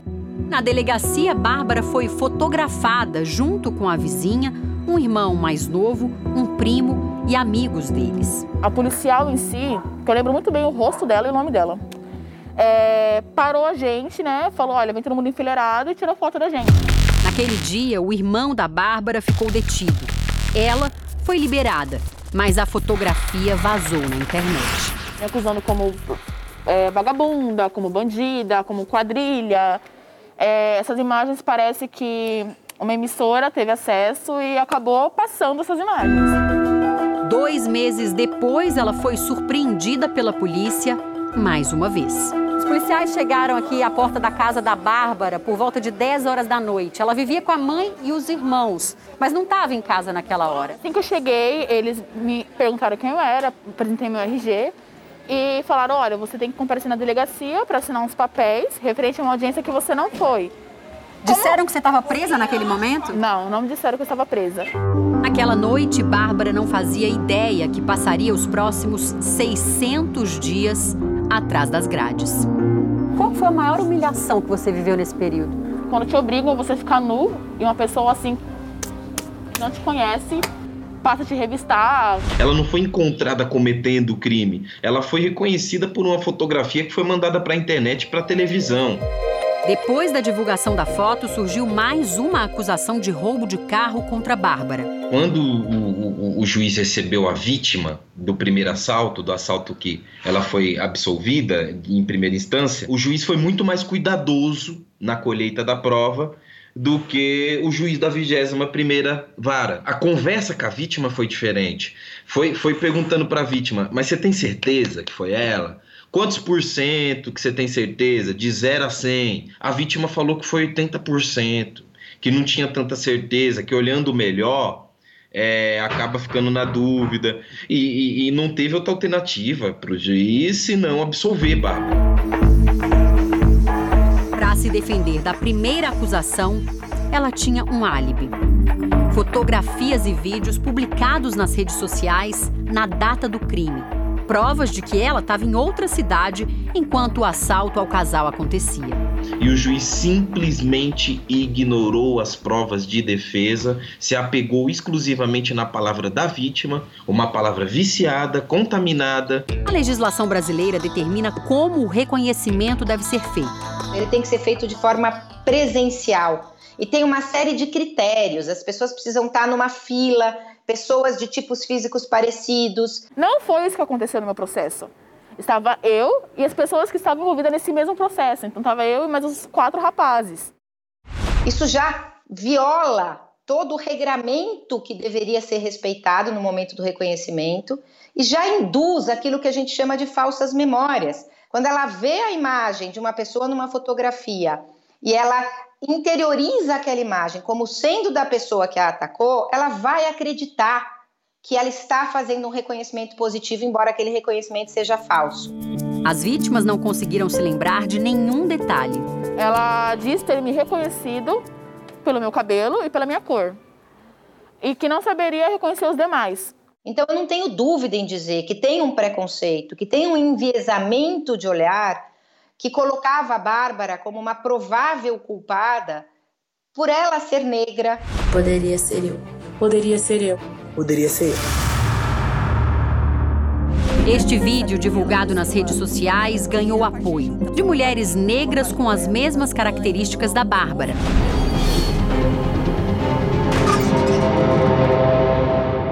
Bárbara foi para a penitenciária de Franco da Rocha, em São Paulo uma rede de solidariedade se formava. Viralizar esse caso, mediatizar esse caso, foi muito importante porque as pessoas tomaram conhecimento de que, caramba, de fato, existem prisões injustas, de fato, o sistema judiciário é falho. Maiara criou páginas nas redes sociais em defesa da Babi, como era conhecida, e a história da dançarina foi parar na televisão. Reconhecida pelas vítimas que tiveram o carro roubado, uma ação violenta e armada, Bárbara agora está na lista de procurados pela polícia. O programa Em Nome da Justiça da Record TV dedicou um episódio inteiro à história da Bárbara. Foi através é, da viralização do caso que a gente conseguiu as duas defesas dela. Ela foi incluída. O advogado entrou com recurso pedindo a revisão da condenação. No último dia 13 de maio, o dia da abolição da escravatura, a sentença de segunda instância foi publicada. A justiça reconhece: Bárbara é inocente. O irmão teve a pena mantida. Precisamos rever como é feito o reconhecimento de pessoas nas delegacias para que algo possa ser feito, como os juízes podem garantir presunção de inocência a pobres e negros nos processos. E, eu acho que é isso que o caso, que o caso da Bárbara traz por causa da lei orgânica da magistratura que proíbe juízes de se manifestarem sobre processos e sentenças, o juiz que condenou Bárbara não pode ser ouvido. Também tentamos entrar em contato com o casal vítima do assalto, que preferiu não gravar entrevista. Babi pretende entrar com um processo contra o Estado. Não porque eu quero dinheiro, não, porque isso não vai pagar o tempo que eu fiquei presa. Então, tudo que aconteceu na minha vida dentro desse, desse, desse meio tempo que eu fiquei presa, eu responsabilizo o Estado. Agora, aos 22 anos, livre para continuar seus planos, Babi inclui em sua rotina um tempo para ajudar os encarcerados. Entregar SEDEX, a gente manda SEDEX que são coisas que a família manda de higiene pessoal, produtos de limpeza, alimento. As aulas de dança voltaram à agenda e ela faz participações em shows de artistas que a apoiaram, como a cantora Ana Canhas. O maior desejo da dançarina agora é que o erro cometido contra ela não se repita com outros, com outras. É o que esperamos e nós voltamos a falar da previsão do tempo. Aqui na edição de sábado Fala Brasil, a gente vai agora até a região centro-oeste saber da Nathalie Machado se vai ter chuva ou sol em Brasília. Nathalie, um bom dia para você. Qual que é a previsão do tempo para esse final de semana? Oi, bom dia, bom dia a todos. Olha, previsão de tempo de sol aqui em Brasília. Hoje o dia começou com a temperatura mínima de 15 graus, está ventando um pouquinho e a máxima é de 25 graus. E o dia vai permanecer assim, como a gente está mostrando para vocês agora, com o céu praticamente sem nuvens. É muito sol aqui em Brasília, mas o tempo é gelado. A umidade relativa do ar varia entre 49% e 90%. Agora, para amanhã, no domingo, a temperatura diminui um pouquinho, a mínima de 14 graus e a máxima de 28. Então, morador aqui de Brasília vai precisar se agasalhar pelo menos no começo da manhã e no final do dia, quando está fazendo muito frio. Voltamos aos estúdios do Fala Brasil. Céu azul, azul de tudo, sem nenhuma nuvem, né? Obrigada, Nathalie, pelas informações. E agora nós vamos até o Maranhão, ao vivo, conversar com ele, com o nosso repórter, o Anderson Birino. Anderson, bom dia para você. Qual que é a temperatura aí no Maranhão neste momento? Bom dia. O sábado deve ser de sol e aumento de nuvens pela manhã. Pancadas de chuva devem acontecer à tarde e à noite. A máxima não deve ultrapassar dos 30 graus. Para amanhã, no domingo, o dia será de sol com aumento de nuvens pela manhã. Pancadas de chuva devem acontecer à tarde e à noite. A mínima é de 25 e a máxima pode chegar aos 29 graus. Voltamos à redação do Fala Brasil. Lugar lindo aí em Anderson Mas, com algumas nuvens no céu. E agora chegou a vez de Belém do Pará. Vamos falar agora ao vivo com a nossa repórter Mariana Sena. Mariana, um ótimo dia para você. Como é que está a temperatura em Belém nesse momento?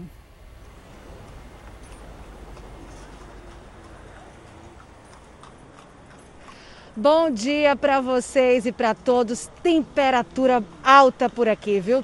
32 graus. Enganou a todos. O dia amanheceu nublado, mas tudo mudou. Olha só que dia lindo tá fazendo por aqui na nossa capital. Hoje, inclusive, é um dia especial, né? Vai ser a reabertura dos shoppings aqui. E esse sol vai com certeza encorajar as pessoas a saírem de casa. Então, eu já faço, né? Um alerta para que as pessoas façam uso da máscara, tome os cuidados devidos. O sol está bonito, nos faz um convite, né, para passear por aqui, mas é preciso manter todas as medidas de higiene.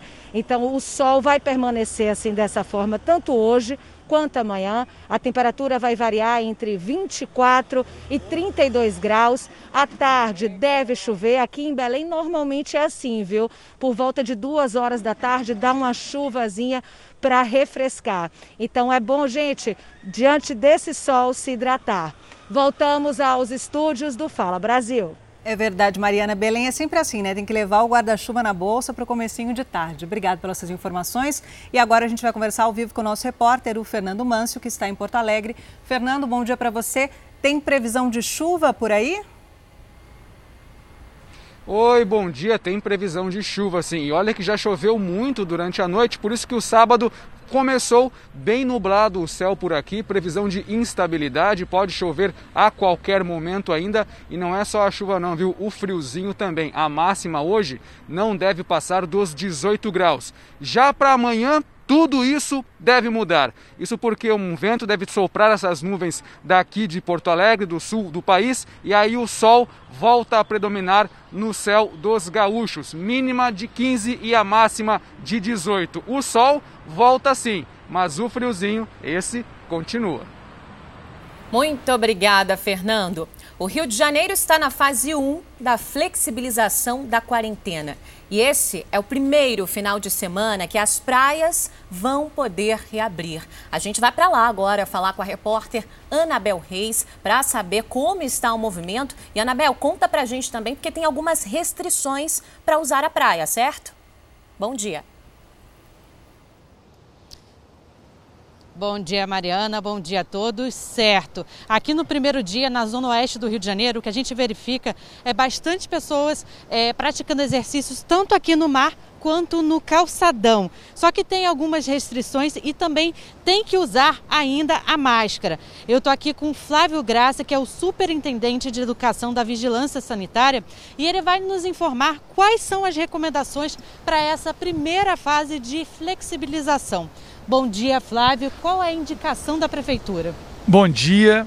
Então, a, a prefeitura recomenda que todos sigam esse novo padrão de comportamento que nós denominamos de regras de ouro, um conjunto de medidas para a prevenção à Covid-19. Então, entre elas, nós destacamos o distanciamento de dois metros, a questão da higienização das mãos, que é muito importante, e também a questão também de evitar o contato entre as pessoas. Lembrando que nesse primeiro momento de abertura, nós estamos é, liberando a população para atividades na orla, e atividades aquáticas individuais, sendo que na orla apenas no calçadão. A praia ainda não está liberada. É, Mariana, a gente vai falar sobre isso porque a interdição de, per... de permanecer aqui na praia para fins recreativos está válida até o dia 21 de junho. Você pode falar para a gente um pouquinho dessas regras de ouro que vocês vão estar tá fiscalizando nas praias? Claro, lembrando a todos que é muito importante o uso contínuo da máscara, todos têm que colaborar. Nós temos também que lembrar que pessoas que tiverem sintomas da Covid-19 devem permanecer em casa. As pessoas com comorbidades e acima de 60 anos também ainda devem se preservar permanecendo em casa. Né? É muito importante, nós temos que entender que para nós termos sucesso nesse plano de retomada, é preciso a colaboração e o engajamento de toda a população carioca. Então, Mariana, é, reforçando, a interdição de permanecer na praia para fins recreativos vale até o dia 21 de junho. É a mesma data que as academias vão poder reabrir. Até lá, não pode academia estar aberta aqui no Rio de Janeiro. Voltamos aos estúdios do Fala Brasil. Tá certo, obrigada, Anabel, pelas informações. Aos poucos as cidades voltando, flexibilização em Belém, no Rio de Janeiro também em São Paulo, mas o Rio de Janeiro, que é lindo, aquelas pessoas que querem tomar banho ali, tomar sol, ainda não está permitido. Pois tá? é, é preciso consciência para que as coisas voltem o mais rápido possível. Verdade. E para isso, consciência, para flexibilização, tem que usar o quê? Máscara. E andar sem máscara agora pode pesar mesmo é no bolso dos cariocas. Quem for flagrado sem o equipamento pode ser multado. Pois é, a primeira infração custa pouco mais do que 100 reais. Andar sem máscaras pelas ruas do Rio agora pode custar caro. O preço de uma simples caminhada no calçadão, como a destes dois senhores, pode ficar na casa dos 100 reais. E em caso de reincidência, o valor pode aumentar bastante. A multa dobra a partir da segunda autuação e pode chegar aos R$ 1.700. A lei que obriga o uso das máscaras foi sancionada pelo governo do estado num momento de flexibilização das restrições. Apesar de parecer que a vida aos poucos está voltando ao normal, ainda não é hora de abandonar este equipamento tão importante na luta contra o coronavírus. A prática de exercícios ao ar livre também merece atenção. Algumas pessoas, quando fazem atividade física no calçadão, por exemplo, algumas devem utilizar máscaras, outras não. Isso vai depender um pouco da intensidade do exercício físico. Além dos locais públicos, a medida também obriga o uso de máscaras em locais privados, mas de uso coletivo, como shoppings e estabelecimentos comerciais. Para as empresas que não respeitarem as determinações, a multa inicial é de mais de 700 reais. O valor também duplicará todas as vezes que o estabelecimento repetir o erro. O prejuízo pode chegar a mais de 11 mil reais. Todo o dinheiro arrecadado deverá ser destinado ao Fundo Estadual de Saúde para ser aplicado nas ações de combate ao coronavírus. A gente acompanhou que a flexibilização da quarentena já é uma realidade em algumas cidades brasileiras. Aqui em São Paulo, no interior, São José do Rio Preto está voltando aí à normalidade, ao normal aos poucos. A gente vai até lá falar com o Egberto Caliani para saber como está o movimento do comércio hoje. Bom dia.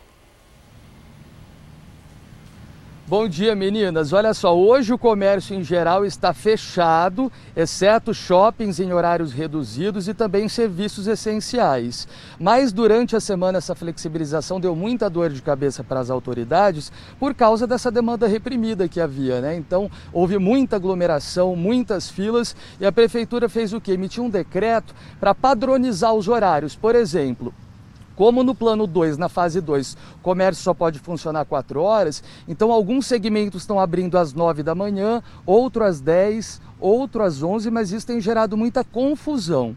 Aí a prefeitura fez o que também? Os serviços essenciais dos supermercados, que antes podiam atender com 50% da capacidade, agora precisaram reduzir para 30%. Imagina a fila que não se forma fora dos supermercados, né, para as pessoas entrarem.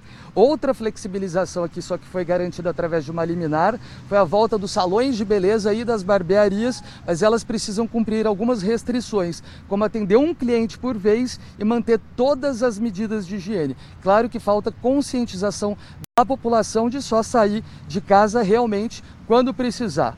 Voltamos aos estúdios do Fala Brasil. Muito obrigada pelas informações, Egberto. Agora, com os novos dados divulgados pelo Ministério da Saúde, o Brasil passou de 35 mil mortos pelo novo coronavírus. A gente vai com a Janice de Castro atualizar esses casos notificados, né, Janice? Isso. O Ministério da Saúde contabiliza quase 650 mil casos de Covid-19 no Brasil. Nas últimas 24 horas, foram 30 mil novos casos e 1.005 mortes. A maior parte delas aqui no estado de São Paulo. Já são quase 9 mil óbitos. Mais da metade deles aqui na capital paulista. A taxa de ocupação das UTIs segue estável. No estado, 71% dos leitos estão ocupados. Para conter a disseminação do novo coronavírus, a Prefeitura de São Paulo interditou 570 estabelecimentos considerados não essenciais. Quem descumprir aquela medida, né, o decreto municipal de 23 de março, pode ter o alvará suspenso. Voltamos aos estúdios do Fala Brasil. Obrigada, Janice, pelas informações. E uma cidade do interior de São Paulo está oferecendo máscaras à população de um jeito bem criativo. Pois é, elas estão penduradas em árvores da cidade como se fossem frutos. Quem está sem a proteção só precisa colher. No meio do caminho, uma árvore e ela está carregada. Mas olhando mais de perto, a surpresa é um pé de máscaras quem quiser colher pode pegar à vontade. As máscaras são fruto de uma transmissão ao vivo feita pelas redes sociais por artistas locais aqui de Jaguariúna. Cerca de 3 mil foram doadas. Agora, elas estão espalhadas pela cidade à disposição de quem está de passagem. A ideia foi que essas árvores, com intervenções artísticas, fossem brotando na cidade. O Tiago foi o primeiro a garantir a dele. A doação salvou o dia. Eu, eu saí, na verdade, sem a máscara e vocês me fizeram lembrar disso e eu vim aqui aproveitar essa, esse gesto de bondade aí. A decoração da árvore é feita pelos funcionários da Secretaria de Turismo e Cultura de Aguariúna, no interior de São Paulo. A ação já espalhou pelo menos 700 frutos por diversos pontos da cidade. O Edson sabia do projeto, mas só hoje conseguiu buscar as dele. Se essas duas daqui, eu tenho mais duas dessas descartáveis. E aí não ia ter? Aí eu não tinha mais. O Marivaldo está mais tranquilo. Antes tinha que torcer para a única máscara de tecido que ele tem secar a tempo para usar no dia seguinte. Agora tudo mudou. É muito mais fácil. Agora estamos protegidos. É uma atitude abnegada, altruísta e ao mesmo tempo colaborando com a população para que essa pandemia acabe o quanto antes. Bom, já virou ditado nessa quarentena. Se você aí de casa não cortou o cabelo de ninguém, do marido, do vizinho, do amigo, você não está cumprindo o isolamento direito. Pois é, a brincadeira é tão real que a venda das maquininhas de raspar o cabelo aumentou 2 mil por cento agora em maio, no maior grupo de varejo do país. Para muita gente, é a primeira vez. Mas eu vou fazer um corte bonito, entendeu? Só que você não tá encostando o couro cabeludo, Duda, você tá fazendo tipo sem encostar. Com os salões fechados desde março, nem os famosos escaparam de dar um trato no visual dentro de casa mesmo. Aqui, ó. A apresentadora Sabrina Sato e o ator Duda Nagli compartilharam nas redes sociais a estreia com a máquina de cortar cabelo. Au! Arrancar minha orelha, né? Mas não são só os famosos. Os números mostram que o produto nunca foi tão procurado nas lojas online. Em abril, a gente teve um crescimento aí na casa de mil por cento, e agora em maio, comparado ao ano passado, a gente já está falando de um crescimento de dois mil por cento. O preço dessas maquininhas varia de 50 reais, que é esse modelo aqui, um dos mais vendidos, até dois mil reais dos modelos mais sofisticados. Aqui no centro de distribuição de um dos maiores varejistas do país, elas não param de sair. Tem marca, inclusive, que já não tem mais no estoque. A gente vê que semanalmente a gente vem recebendo produto, mas nunca no volume suficiente para atender a demanda. No caso do publicitário João Marcelo, a aventura não deu muito certo. Mas tá bom, né, gente? Mas não é só comprar a maquininha e já sair cortando, não. Tem que ter uma técnica para deixar o corte bonito. E nós viemos neste salão para pegar umas dicas de como se corta o cabelo em casa. Para ser um corte social, para não ser muito complicado em casa, começar com o pente 1. Tá bom. Começa aqui no pé do cabelo. Isso. Tem perigo o pessoal fazer isso em casa? Se a pessoa ela for com a máquina muito assim, sem pente, tem perigo de poder cortar. Mas é mais com a máquina deitada assim, ó, não tem perigo nenhum. E na parte de cima do cabelo? Em cima na tesoura. Daí já é mais complicado para fazer em casa. É bom que a pessoa passe um pente maior, para não, não, correr risco de cortar o dedo na tesoura, que é um pouquinho mais complicado também. João Marcelo acabou passando máquina em todo o cabelo, mas deixou muito baixinho. Enquanto estávamos no salão, fizemos contato com ele por telefone. Será que ele se arrependeu? Não, não me arrependi não. Eu achei que ficou, ficou melhor. Tá Tava muito grande o cabelo, mas se eu, se eu soubesse cortar melhor, teria ficado, teria ficado bom. Então é hora de pegar umas dicas com quem sabe. Se você subir muito aqui, você não vai conseguir tirar a marca depois. No final, o João gostou da aula improvisada. A principal dica aí foi sempre saindo e não entrando, né? Acho que eu fiz ao contrário. Fui, fui entrando e aí ficou difícil de acertar. Então, fazendo saindo é mais fácil. Ah! Tá aí as dicas para cortar o cabelo e brincar ao mesmo tempo com segurança. Agora, depois de três meses, a França reabre hoje um dos pontos turísticos mais visitados do país, o Palácio de Versalhes. Os turistas vão ter que obedecer novas regras e as visitas foram limi limitadas a cerca de 5 mil por dia. A França anunciou nesta sexta-feira que a, epide a epidemia do novo coronavírus está sob controle. O país chegou a ter cerca de 80 mil infecções por dia no mês de março. Agora, a média é de mil casos diários. Alguns dos alimentos mais consumidos pelos brasileiros tiveram uma alta nos preços, segundo a última pesquisa feita pelo Diese. Itens como farinha de, farinha de mandioca e feijão, por exemplo, estão na lista de produtos que ficaram mais caros. Em isolamento há mais de dois meses, Carmen pôde observar com mais atenção a mudança de preço dos alimentos. A fisioterapeuta, que também é dona de casa, tomou um susto. Hoje, um leite que custava quase 3, hoje está custando 5. E é claro que não foi só ela que notou esse aumento. A última pesquisa nacional da cesta básica de alimentos, feita pelo DIEESE em 17 capitais, comprovou que muitos itens ficaram mais caros em pelo menos oito delas. Os vilões, segundo o estudo, são alguns dos produtos mais consumidos pelos brasileiros, como o feijão carioquinha, que teve um aumento médio de 8%. Outro item indispensável, o arroz agulhinha, subiu 5,2% e a manteiga 4,5%.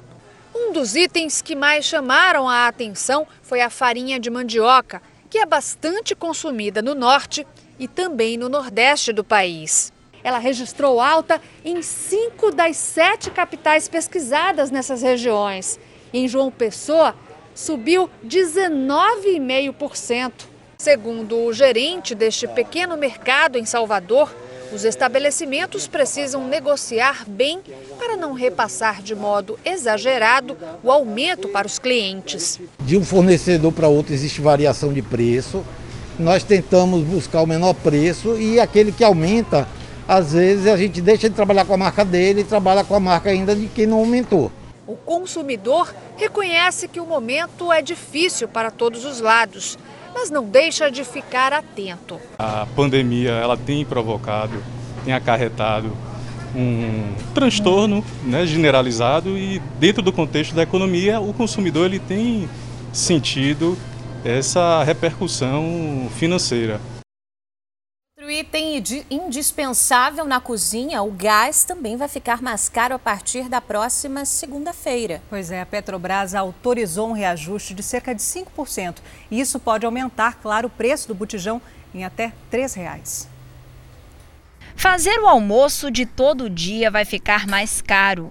Dona Abuba já se prepara para mais um aumento do gás de cozinha que foi anunciado pela Petrobras. É preciso fazer o possível para economizar. Na casa da Paula moram quatro pessoas. Durante a quarentena, o consumo do gás aumentou. Vivemos numa família com um casal e duas crianças. É, estamos vivendo em lockdown, ou seja, nos alimentando todos os dias em casa, todas as refeições. Nosso consumo é mais ou menos um botijão de gás por mês. O reajuste é de 5,3%, segundo a Petrobras. Este é o segundo aumento em menos de um mês. O último foi no dia 23 de maio.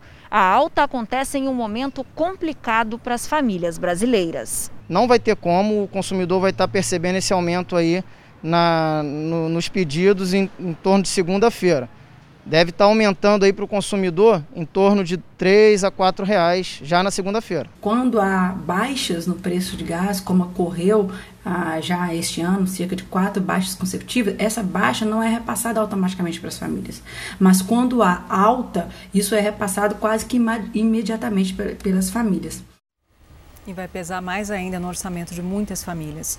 E a Justiça acatou um pedido do governo de São Paulo que proibiu a realização de atos de grupos opostos na Avenida Paulista, marcado para amanhã. A repórter Janice de Castro tem mais informações. Janice. Isso, eu estou aqui na Avenida Paulista, onde domingo passado, confrontos entre manifestantes de grupos opostos causaram muito medo a quem passava aqui numa das regiões mais movimentadas, importantes e famosas da capital paulista. Por isso, amanhã, grupos opostos não poderão se reunir para evitar confrontos e prejuízos. No domingo passado, houve muitos, né, houve, foi registrado muitos danos ao patrimônio público. A polícia precisou ser enérgica para conter quebra-quebra e muitas brigas. Voltamos aos estúdios do Fala Brasil. Obrigada, Janice. O presidente Jair Bolsonaro inaugurou o primeiro hospital de campanha para pacientes com coronavírus construído com recursos do governo federal. A ideia é que para cá sejam trazidos pacientes em tratamento contra o coronavírus. O hospital de campanha tem capacidade para 200 leitos, mas vai começar a funcionar com 60 vagas, 20 de UTI. A unidade foi construída pelo governo federal e equipada pelo governo de Goiás. Na chegada à inauguração, o presidente Jair Bolsonaro não usava máscara. No discurso, o governador de Goiás, Ronaldo Caiado, fez elogios ao presidente. Essa estrutura, ela foi possível graças à ação de Vossa Excelência com a sensibilidade do seu governo hoje. Tem condições de atender as pessoas em todos os quadrantes do estado de Goiás que amanhã sejam acometidos pelo coronavírus. Ronaldo Caiado disse ainda que em um ano e quatro meses o governo federal investiu mais de 6 bilhões de reais apenas no estado de Goiás. O discurso de Caiado demonstrou um cenário político diferente. Aponta uma reaproximação entre ele e o presidente Jair Bolsonaro. Vale lembrar que Caiado e o presidente divergiram sobre a política de isolamento o que gerou um mal-estar entre os dois. O presidente deixou claro que, se existia qualquer mal-estar, ele ficou para trás. Depois de ouvir o Caiado, eu me animei. Eu confesso que eu não queria falar com suas palavras amáveis aqui, verdadeiras, é, me tocou e me permite falar um pouco do seu estado e do Brasil. Muito obrigado, Caiado, pela oportunidade. Sempre fomos amigos e morreremos amigos. Bolsonaro também comentou que pretende facilitar a importação de armas. E dizer aos senhores que brevemente, está bastante avançado, uma boa notícia, nós vamos poder importar armas para uso individual sem imposto de importação. e criticou as manifestações antifascistas. Geralmente são marginais, terroristas, maconheiros, desocupados, que não sabem o que é economia, não sabem o que é trabalhar para ganhar o seu pão de cada dia. E querem quebrar o Brasil em nome de uma democracia que eles nunca souberam o que é e nunca zelaram por ela. Pede que o pessoal não participe, obviamente, desse movimento, ninguém vai participar. Mas o outro lado, que luta por que democracia, que quer o governo funcionando, quer um Brasil melhor e preza por sua liberdade, que não compareça às ruas nesses dias. À tarde, na comemoração pelo Dia Mundial do Meio Ambiente, Jair Bolsonaro e os ministros da Economia Paulo Guedes e do Meio Ambiente Ricardo Salles assinaram a regulamentação sobre o descarte de medicamentos. As empresas farmacêuticas que fazem a produção, comercialização e importação dos produtos passam a ser obrigadas a dar a destinação correta dos remédios. Nesta sexta-feira, o presidente ainda participou de encontro com o Conselho de Ministros Evangélicos. Doze líderes evangélicos estavam presentes no evento, no Palácio do Planalto. O bispo Eduardo Bravo representou a União Nacional das Igrejas e Pastores Evangélicos, Unigrejas e a Igreja Universal. O Brasil está vivendo um momento muito particular. Estamos atravessando aí pandemia, crise econômica anunciada, briga de poderes, é, pessoas buscando o seu próprio interesse. Houve uma iniciativa das, das lideranças evangélicas para fazer uma oração, porque nós acreditamos no poder da fé, nós acreditamos que é possível mudar essa situação, nós acreditamos no Brasil. Quando nós oramos pelo presidente, nós estamos orando pelo Brasil. A Procuradoria-Geral da República denunciou o deputado Arthur Lira de Alagoas por suposto recebimento de propina. A suspeita é de que o parlamentar tenha recebido mais de um milhão e meio de reais em dinheiro vivo. Esta pode ser a segunda vez em que Arthur Lira se torna réu no Supremo Tribunal Federal. O parlamentar já é alvo de um inquérito conhecido como Quadrilhão do PP, por um suposto esquema que teria desviado quase 30 bilhões de reais da Petrobras. A estatal de petróleo permanece como pano de fundo dessa nova acusação. Os indícios agora são de corrupção passiva. Arthur Lira, do Partido Progressista, teria recebido em dinheiro vivo 1 milhão e 600 mil reais em duas parcelas. A propina teria sido paga pela empreiteira Queiroz Galvão. Seria uma contrapartida pela manutenção do então diretor Paulo Roberto Costa na Petrobras. A investigação surgiu após delação premiada do doleiro Alberto Youssef. O deputado Arthur Lira é um dos líderes do grupo de partidos conhecido como Centrão. A denúncia é assinada pela subprocuradora-geral da República, Lindora Maria Araújo, coordenadora da Lava Jato no Ministério Público Federal caberá ao Supremo Tribunal Federal decidir se Arthur Lira se tornará réu novamente. Na denúncia também foram incluídos nomes de doleiros e executivos da Queiroz Galvão. Em nota, o advogado de Arthur Lira afirma que o parlamentar fez parte do grupo que assumiu a liderança do partido e afastou tanto Paulo Roberto Costa quanto o doleiro Alberto Youssef da legenda destaca que um operador financeiro conhecido como Ceará, citado como intermediador do dinheiro, desmente a versão em dois depoimentos e que o STF reconheceu inverdades de Youssef em outros depoimentos. No Dia Mundial do Meio Ambiente, comemorado ontem, a Live JR, programa de entrevistas do Jornal da Record nas plataformas digitais da Record TV, ouviu o ministro do Meio Ambiente, Ricardo Salles. Em pauta, os problemas ambientais e também as declarações polêmicas que deu na reunião ministerial divulgada no dia 22 de maio. Minha pergunta é a seguinte, ministro: se soubesse que aquela reunião ia ao ar, o senhor teria dito o que disse da mesmíssima forma, usando as mesmas palavras? Não, certamente não. Quando a gente fala explicando ao público, a gente explica o que está querendo dizer. Ali era uma, uma reunião de ministros, portanto, é, não precisava explicar diretamente. Eu fiz um introito. Primeiro, é importante olhar aquela reunião. Eu disse: olha, não estou falando de Amazônia, e segundo, estou falando de uma preocupação para todos os ministérios, que é a gente combater a burocracia, a falta de racionalidade e tudo mais. É claro que aquela era uma reunião fechada entre ministros que entendem o que estava sendo dito né, e entendem o contexto em que as coisas são faladas. Depois, quando você, alguns canais, infelizmente, editam o que a gente fala, tiram uma frase do contexto e tentam colocar um outro significado, dá interpretação a vários. o senhor teria mudado o que exatamente?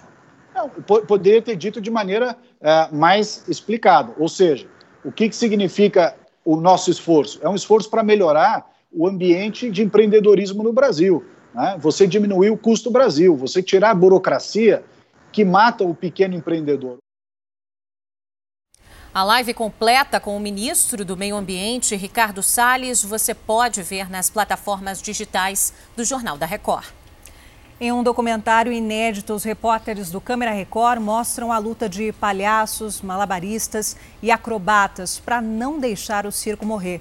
É o que você vai ver neste domingo. Antes era assim.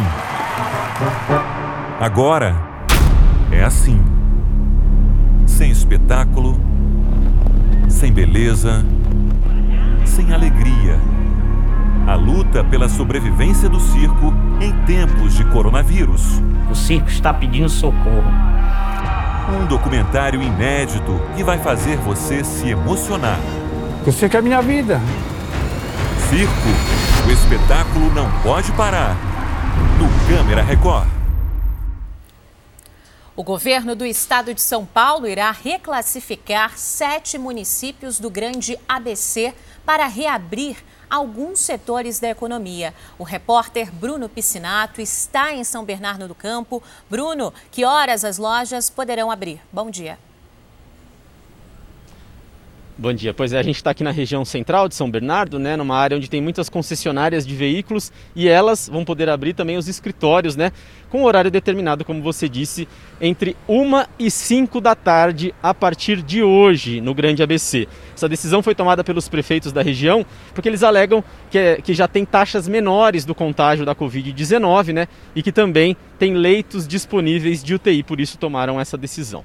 Eu volto agora aos estúdios do Fala Brasil.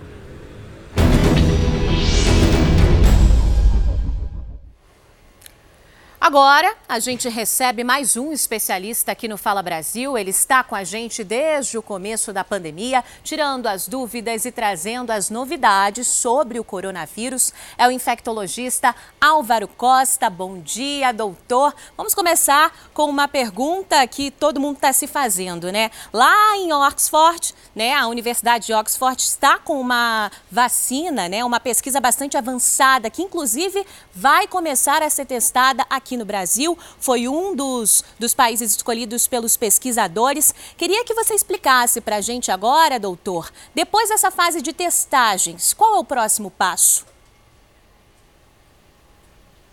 Olha, bom dia Mariana, bom dia a todos. Bem, o estudo de vacina ele caminha em fases, né? A primeira fase vai avaliar a segurança da vacina, é, feita com menos voluntários. Depois o estudo passa para uma fase 2, onde eu vou testar com mais pessoas. Essa vacina que veio aqui para o Brasil ser testada, é uma vacina que provavelmente 2 mil voluntários aqui no Brasil vão participar desse estudo. O Brasil é um dos epicentros da epidemia do novo coronavírus, então foi escolhido para ser um dos países de testagem. E depois ele vai para uma fase 3, nessas né? fases 2 e 3 são fases mais demoradas, onde nesse momento eu avalio a, realmente se a vacina tem a efetividade. Eu vou ter um grupo de controle, onde eu não faço a intervenção que é a vacina, e um grupo que eu testo e vejo realmente se a vacina vai ter um efeito de proteção. Então, durante todas essas etapas dos estudos de vacina, é avaliado se a vacina tem algum evento adverso, é avaliado a que dose que vai ser administrada, se ela vai ter mais de uma ou duas doses. Então, tudo isso é importante, é um otimismo que a gente tem que ter com relação à vacina para o novo coronavírus, mas esses estudos eles demoram um pouco e agora a gente tem a perspectiva de apressar um pouquinho a liberação dessas vacinas, mas tudo vai depender de como o andamento do estudo e os resultados forem acontecendo. Verdade, doutor Álvaro, é a vacina mais esperada do mundo, mas toda vacina passa por esse tipo de estudo e são fases, né? Vai aumentando o grupo de testagem. Agora, doutor Álvaro, um bom dia para você. A Thalita Oliveira aqui da bancada que está falando com você, com o senhor ao vivo. Gostaria de saber por que, que o uso da cloroquina né, ainda causa tanta divergências no tratamento da Covid-19. Olha, Thalita, bom dia. Essa pergunta é uma grande pergunta. Desde o começo a gente vem buscando uma droga para o tratamento dessa doença. É uma busca incessante por uma medicação para tratar essa doença. Havia algumas perspectivas iniciais de estudos in vitro que a hidroxicloroquina teria uma ação contra o vírus que causa Covid-19, uma ação de matar o vírus, diminuir a quantidade de vírus no organismo.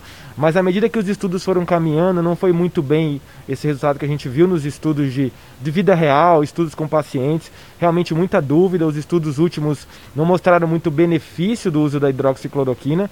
Existiu toda uma problematização com relação se realmente essa droga funciona ou não. As evidências agora, nas últimas semanas, são menores com relação à eficácia da hidroxicloroquina. Mas, de novo, é fundamental a gente colocar um cenário dessa doença. São cinco meses só de, de do novo, da novo, do novo coronavírus nós estamos construindo o conhecimento científico sobre essa doença, não só no tratamento, mas também no diagnóstico e buscando uma vacina. Então, realmente é um momento da gente olhar com cuidado essas novas propostas de tratamento, entender que isso tem que ser baseado em ciência, em publicação científica, em evidência realmente que a medicação funciona e to toda a ansiedade que existe para descobrir uma medicação permeia essa discussão não só da hidroxicloroquina, mas de uma série de outras intervenções que estão sendo estudadas, que tem que ser vistas com muito cuidado, mas também a gente tem que continuar avaliando os estudos e ter otimismo com relação ao tratamento da, da Covid-19. Doutor, o país, né, o Brasil, já é aí o segundo com maior número de casos da Covid-19 e mesmo assim a gente está vendo o movimento das cidades brasileiras para a flexibilização da quarentena. Queria que a gente discutisse isso um pouco. É, você acha, na sua opinião, é o momento para flexibilizar Olha, Mari, a gente vive no Brasil eh, momentos muito diferentes eh, epidemicamente eh, da epidemia da doença do coronavírus. Como é que é isso? Tem locais onde a epidemia está em uma fase de ascensão e outros locais onde a epidemia mostra uma estabilização, chegando no platô. Então, quando você monta um planejamento estratégico de retomada, dois fatores são muito importantes e cruciais nessa decisão. Qual é o primeiro fator? a disponibilidade de leitos de terapia intensiva e como está o sistema de saúde naquele momento. Se ele está muito sobrecarregado, chegando no máximo de ocupação, isso é um cenário que não favorece a abertura. Outro critério fundamental nessa questão da relativização à circulação de pessoas é o momento que vive a epidemia naquele local. Então, qual seria o cenário ideal para pensar em reabertura? A capacidade não está máxima, está caindo e vivemos e se naquele local o momento da epidemia que se vive é um momento de declínio de casos. Então, esse seria um cenário mais adequado para pensar em reabertura. Temos que ter plano de abertura? Sim, mas temos que saber o momento certo de aplicar esses planos, que vai depender da epidemia no local e da disponibilidade de leitos de terapia intensiva super importante a capacidade de leito em toda essa equação, né, doutor Álvaro? Agora, doutor, o Brasil completou na última quinta-feira 100 dias desde que registrou o primeiro caso de coronavírus confirmado pelo Ministério da Saúde, que foi em 26 de fevereiro. Desde então, a gente vê uma curva de crescimento de infectados e óbitos no país. Infelizmente, essa curva continua avançando. O senhor, como infectologista, recomendaria o que para essa curva começar a declinar? E mais, o tão falado pico chegou?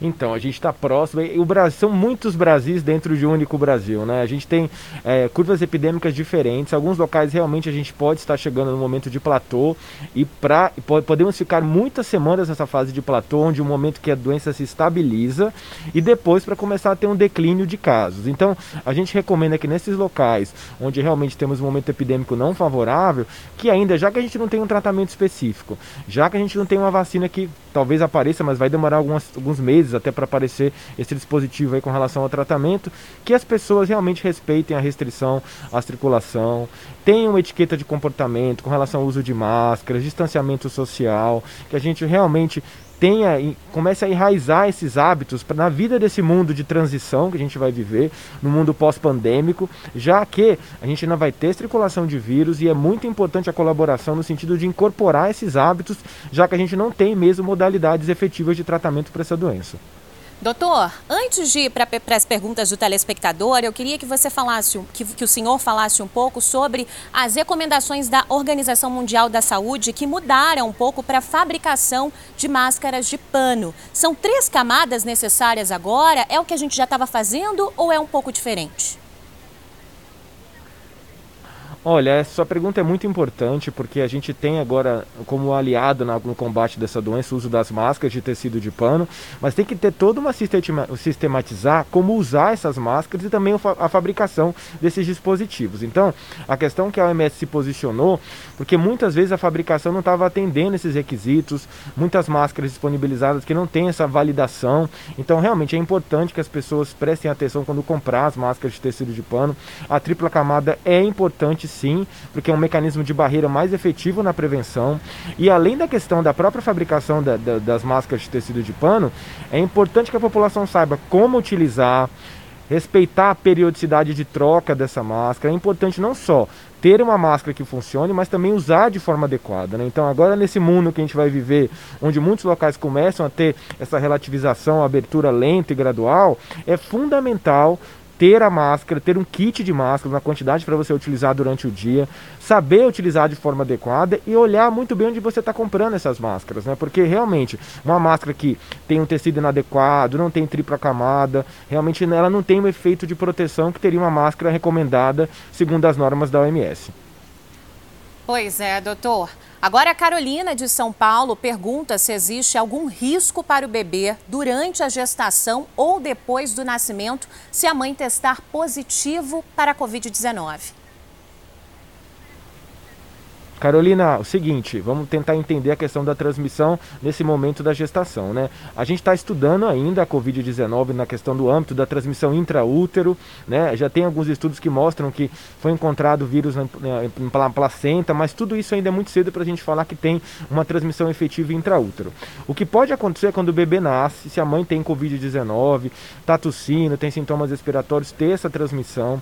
Então, assim, todo cuidado, vai ter que ter cuidado na hora da amamentação, que não é contraindicado se a mãe tem Covid-19, o distanciamento, higienizar as mãos, usar máscara. Então, o momento que existe confirmado de possibilidade de transmissão é se a mãe tem Covid e nasce ao nascimento, na hora do contato com o recém-nascido.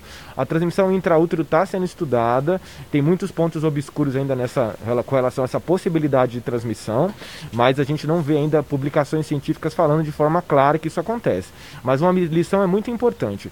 Se tiver Covid tem que amamentar, amamenta de máscara, lava a mão, higieniza a mão, que é muito importante o leite materno para a criança. Muito bom, doutor. Agora é uma pergunta da Fátima. Ela conta que pegou o coronavírus e tomou a medicação em casa. Ela quer saber se depois de 15 dias ainda pode ser contaminada ou contaminar alguém. Uma pergunta bastante em pauta, né, doutor?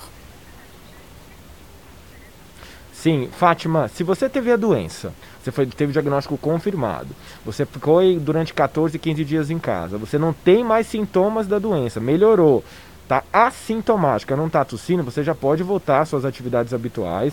Muito provavelmente, a gente também não tem essa resposta muito clara, você tem uma imunidade contra o coronavírus, você vai ter um tempo, a grande dúvida do mundo é saber quanto tempo que essa imunidade dura, qual é a durabilidade dessa resposta imunológica, mas você não transmite mais a doença, levando em consideração dois fatores, você está melhor, melhorou dos sintomas, passou duas semanas, aí é um critério que realmente a gente pode deixar você bastante tranquila para voltar às suas atividades habituais. Agora a gente tem uma pergunta de um telespectador que não nos enviou o nome, mas ele quer saber se a cunhada, que testou positivo há três dias, está com o filho dela, é, de cinco anos, ele não teve sintomas. Ela quer saber quais cuidados devem ser tomados com a criança.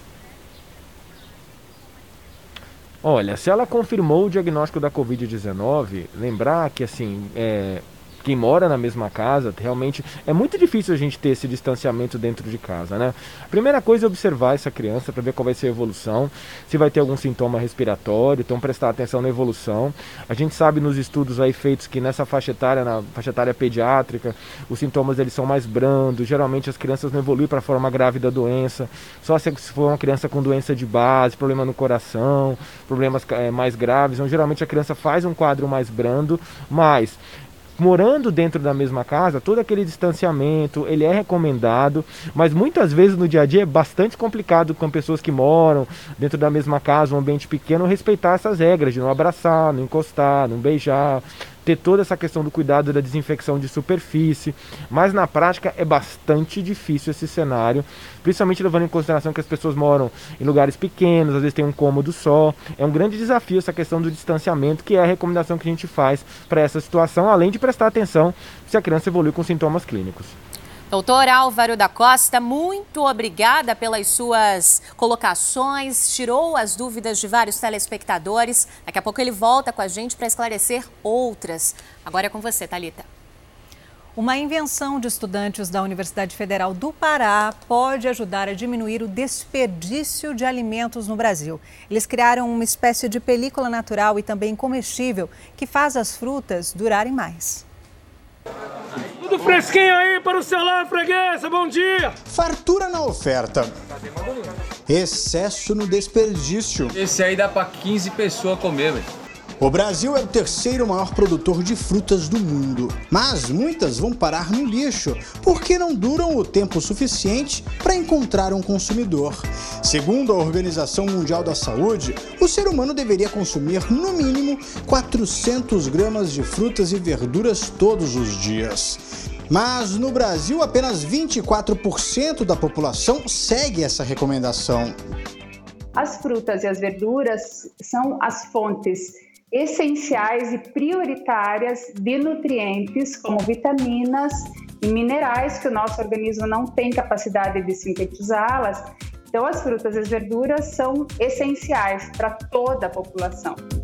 Estou fazendo aqui uma pesquisa e estou encontrando dados preocupantes. Quer ver só? Acompanhe aqui comigo.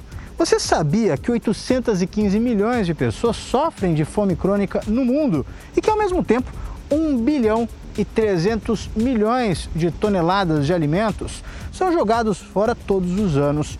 Esse número aqui ó, corresponde a um terço da produção do planeta. E aqui no Brasil, esse dado é ainda pior. O desperdício aqui chega a quase 40%.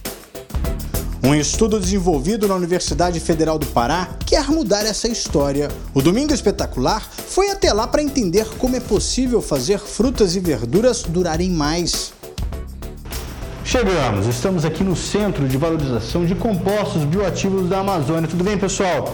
A gente veio até aqui para conhecer o que o André, a Patrícia e o Jonas desenvolveram para justamente aumentar, olha só, a durabilidade dos alimentos. Foi aqui que os três pesquisadores desenvolveram um tipo de bioplástico. Se você não sabe o que é isso, senta aí que a gente explica. O bioplástico é o plástico produzido a partir de fontes renováveis de biomassa, como óleos, gorduras vegetais e amido, ou seja, de fontes naturais. Pode ter uma consistência próxima à do plástico tradicional ou de uma película protetora. Esse é o caso do produto desenvolvido na Universidade Federal do Pará.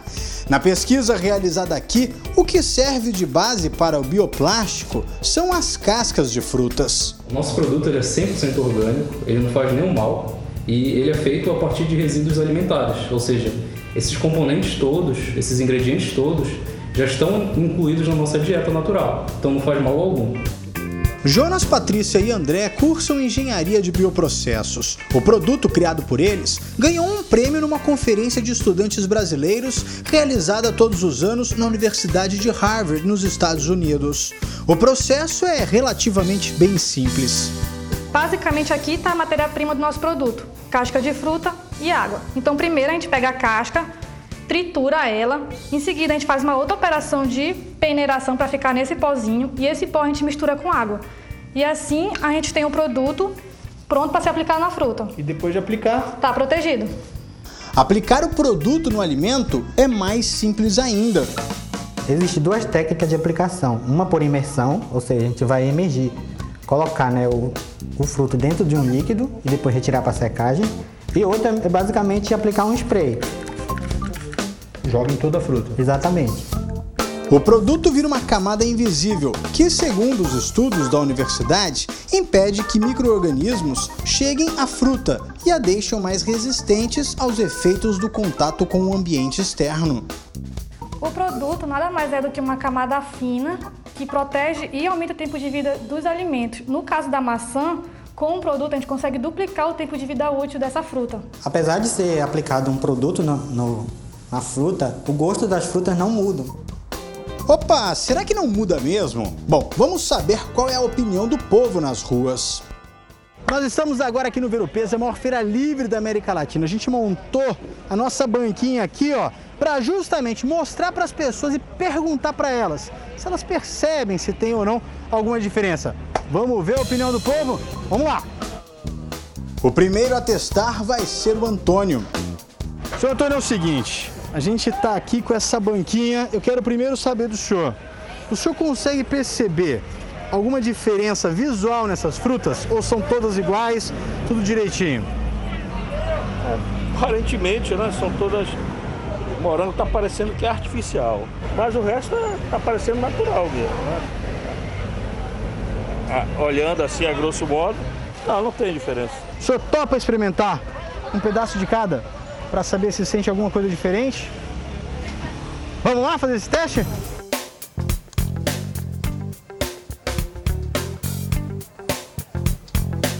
Não senti a diferença nenhuma. É igualzinho uma outra. É. A novidade também empolga os especialistas na área, mas é preciso aguardar testes e regulamentação.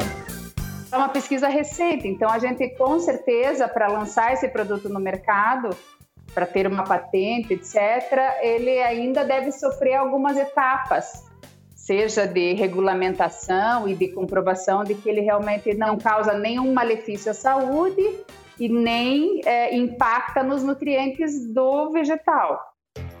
A ideia dos pesquisadores é que, com a camada que faz elas durarem mais, as frutas daqui possam chegar a outras regiões. Existem muitas frutas que são, têm alto valor nutritivo aqui no estado, que outros, o estado e até outros países não conhecem. E com o nosso produto, aumentando o tempo de vida útil desses alimentos, a gente consegue exportar mais. Mas para isso, o bioplástico desenvolvido por eles precisa ser aprovado e liberado para uso pela Agência Nacional de Vigilância Sanitária. A Patrícia está ansiosa. Ela acha que o produto que criou com os colegas pode ajudar a solucionar um problema bem maior. A gente quer também diminuir significativamente a quantidade desses resíduos descartados e a quantidade de pessoas que passam fome no estado, no Brasil e em outros países. É isso, ótima iniciativa. Os shoppings e salões de beleza de Belém reabrem ao público a partir de hoje. E a gente conversa agora ao vivo, mais uma vez, com a nossa repórter, a Mariana Sena, que está em frente a um shopping da capital paraense. Mariana, qual que é a expectativa por aí? Já abriu o shopping?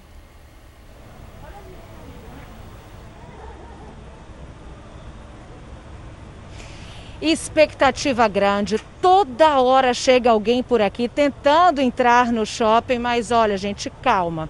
A reabertura só é a partir do meio-dia, segue até as 8 horas da noite. Essa expectativa toda, porque são 78 dias com as portas fechadas.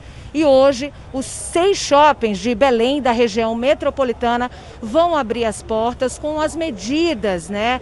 de higiene a serem adotadas. Na porta, por exemplo, as pessoas têm de estar com máscara, fazer o uso do álcool em gel e passar pela medição da temperatura. Na parte de dentro, o shopping está com marcações no chão para que as pessoas cumpram o distanciamento. O momento também é de preocupação, já que na segunda-feira o comércio de rua abriu por aqui e muita gente não cumpriu com as orientações. Teve gente sem máscara, tinha gente também aglomerada. Então, essa preocupação no momento com os shoppings também, para que não ocorra a mesma coisa. A capacidade por aqui só vai ser permitida de 50%. Os salões de beleza também vão poder abrir as portas. Lembrando que nos shoppings, praça de alimentação e cinema devem permanecer fechados. As academias também. Voltamos aos estúdios do Fala Brasil. Muito obrigada pelas informações, Mariana. Belo Horizonte anunciou a segunda etapa do plano de retomada da economia já para a próxima segunda-feira. Bom dia, Maiara Folco, que volta a funcionar. Olá, bom dia. A expectativa é que 92% dos empregos voltem à ativa de 824 mil postos de trabalho. A ampliação da flexibilização só foi possível, segundo a Prefeitura, porque a taxa de contaminação caiu aqui em Belo Horizonte. De acordo com a Prefeitura, devem reabrir lojas de artigos esportivos, roupas, calçados, joalherias, floriculturas, pet shops, entre outros. Agora as lojas vão poder funcionar durante a semana das 11 da manhã às 7 da noite. E durante os finais de semana, as lojas estão autorizadas a abrir a partir das 9 horas da manhã. Voltamos aos estúdios do Fala Brasil. Tá certo, obrigada pelas informações. E o governo do Rio de Janeiro determinou que o transporte intermunicipal volte a funcionar a partir de hoje. Voltamos ao vivo até o Rio de Janeiro. Anabel Reis, conta pra gente como que isso vai funcionar.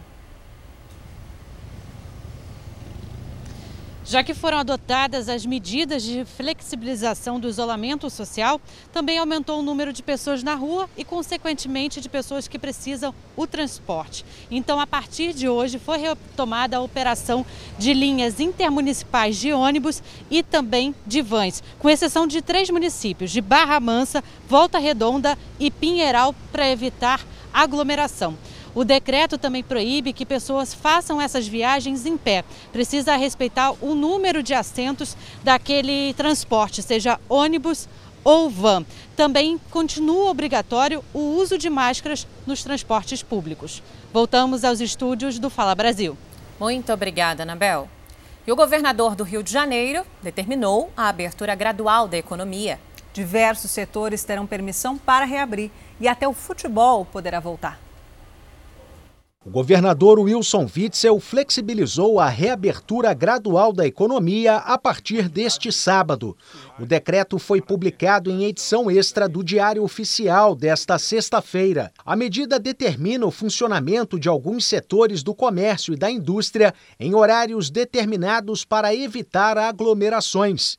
Segundo o decreto, restaurantes e bares podem voltar a funcionar, respeitando o limite de 50% da capacidade. Shopping centers e centros comerciais também estão autorizados a abrir de meio-dia às 8 da noite, com limitação de 50% da capacidade, além de garantir fornecimento de álcool em gel para funcionários e clientes. No entanto, as áreas de recreação e cinemas permanecem fechados. Pontos turísticos como Pão de Açúcar e o Cristo Redentor também estão liberados para o público, respeitando o limite de 50% da capacidade de lotação. As práticas de esportes individuais ao ar livre em praias, lagoas e parques também estão liberadas, desde que não haja aglomeração. Foi autorizado também a volta do futebol profissional e outros esportes de alto rendimento mas sem público e seguindo os protocolos da Secretaria Estadual de Saúde. O decreto também prevê o retorno gradual do transporte intermunicipal de passageiros, com exceção dos trens e barcas. De acordo com o governo, as medidas foram tomadas depois da análise dos dados do Boletim Epidemiológico da Secretaria de Saúde, lançado ontem. Segundo o estudo do governo, houve achatamento da curva de contágio, com redução no número de casos e de mortes por Covid-19 no estado do Rio. A polícia segue investigando também o assassinato de um casal morto a tiros na região metropolitana de Porto Alegre. Uma das vítimas era uma influenciadora popular em uma rede social. A gente volta a falar com o Fernando Mâncio, que tem as informações. Fernando, a polícia já descobriu Opa, daqui a pouquinho a gente vai falar com o Fernando Mâncio. Vamos agora ver um VT então sobre esse mesmo caso. Opa.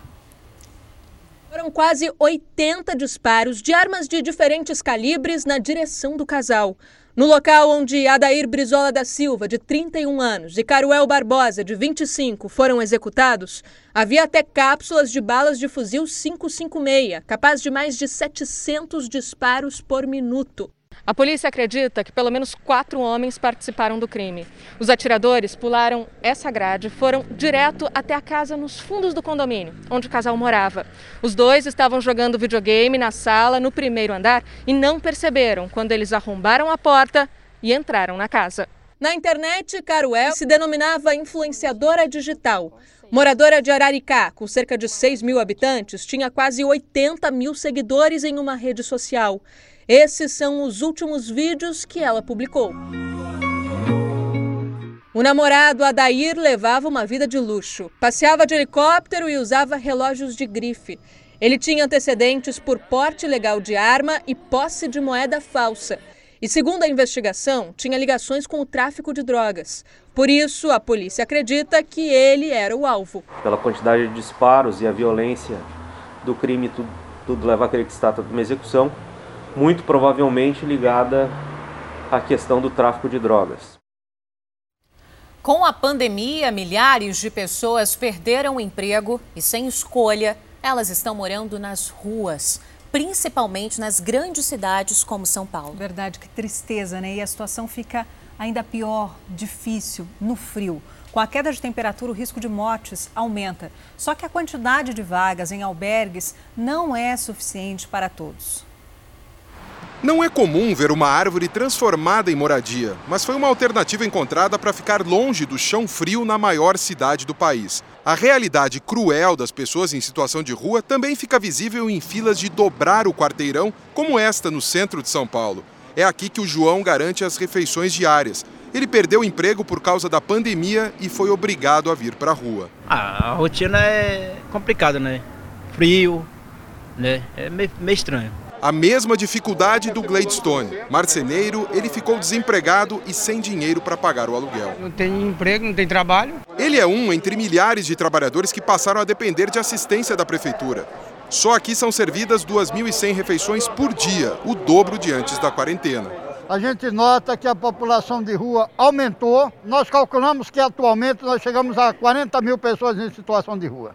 O número é quase 70% maior do que o apontado no último censo realizado no ano passado em São Paulo. A Secretaria Estadual de Desenvolvimento Social diz que está atendendo todas as necessidades dessa população, inclusive de higiene. Não só álcool em gel, é, também a instalação de mais de 170 pias por todos os, os, municípios. A população em situação de rua tem buscado as refeições oferecidas pelo poder público e por entidades assistenciais em pontos como este aqui no centro de São Paulo. O problema maior é à noite, porque não tem lugar para acomodar todo mundo. A Prefeitura de São Paulo tem disponíveis 17 mil vagas em albergues, um número muito abaixo do que o necessário. Sem ter para onde ir, a saída para muita gente é montar barracos improvisados, como estes, com cobertores, para passar a noite. É onde o Gabriel está vivendo. Ele veio de Salvador e morava no alojamento da obra em que trabalhava, mas foi dispensado e veio parar na rua. Meio estranho, muito. Porque antes mesmo é estar em casa, né, com a família. E na rua ninguém sabe quem é quem. A Laisa, de 19 anos, está vivendo nas mesmas condições. Tá cheio de albergue. Eles aqui não tem vaga para mulher. Para mulher é muito difícil aqui vaga, mas é para homem. Com a proximidade do inverno e a queda da temperatura, o risco de mortes aumenta e a preocupação também, principalmente com os idosos. 13% da população de rua, segundo o censo da própria prefeitura, são de idosos. São mais de 3 mil pessoas. Precisam imediatamente de espaços adequados.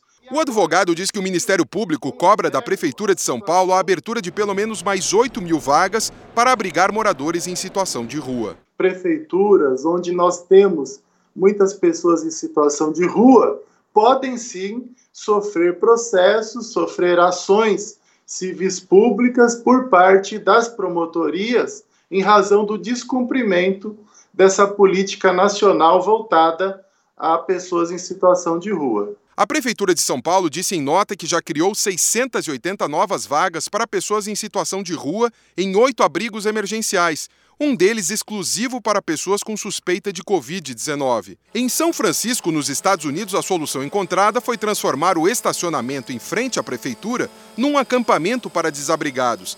Mais de 50 famílias estão vivendo ali. A área onde ficam as barracas são demarcadas e separadas por uma distância segura para não haver risco de contaminação entre as famílias.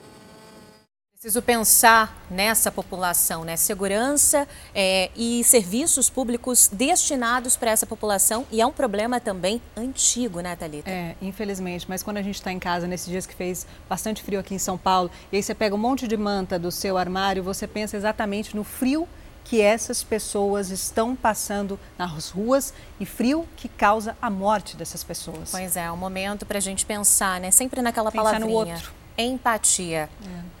E a gente vai falar agora porque o mundo está mobilizado para combater o novo coronavírus e no meio esportivo não é diferente. Verdade, existem vários atletas, ex-atletas e até árbitros de futebol atuando na linha de frente, viu, para combater a doença.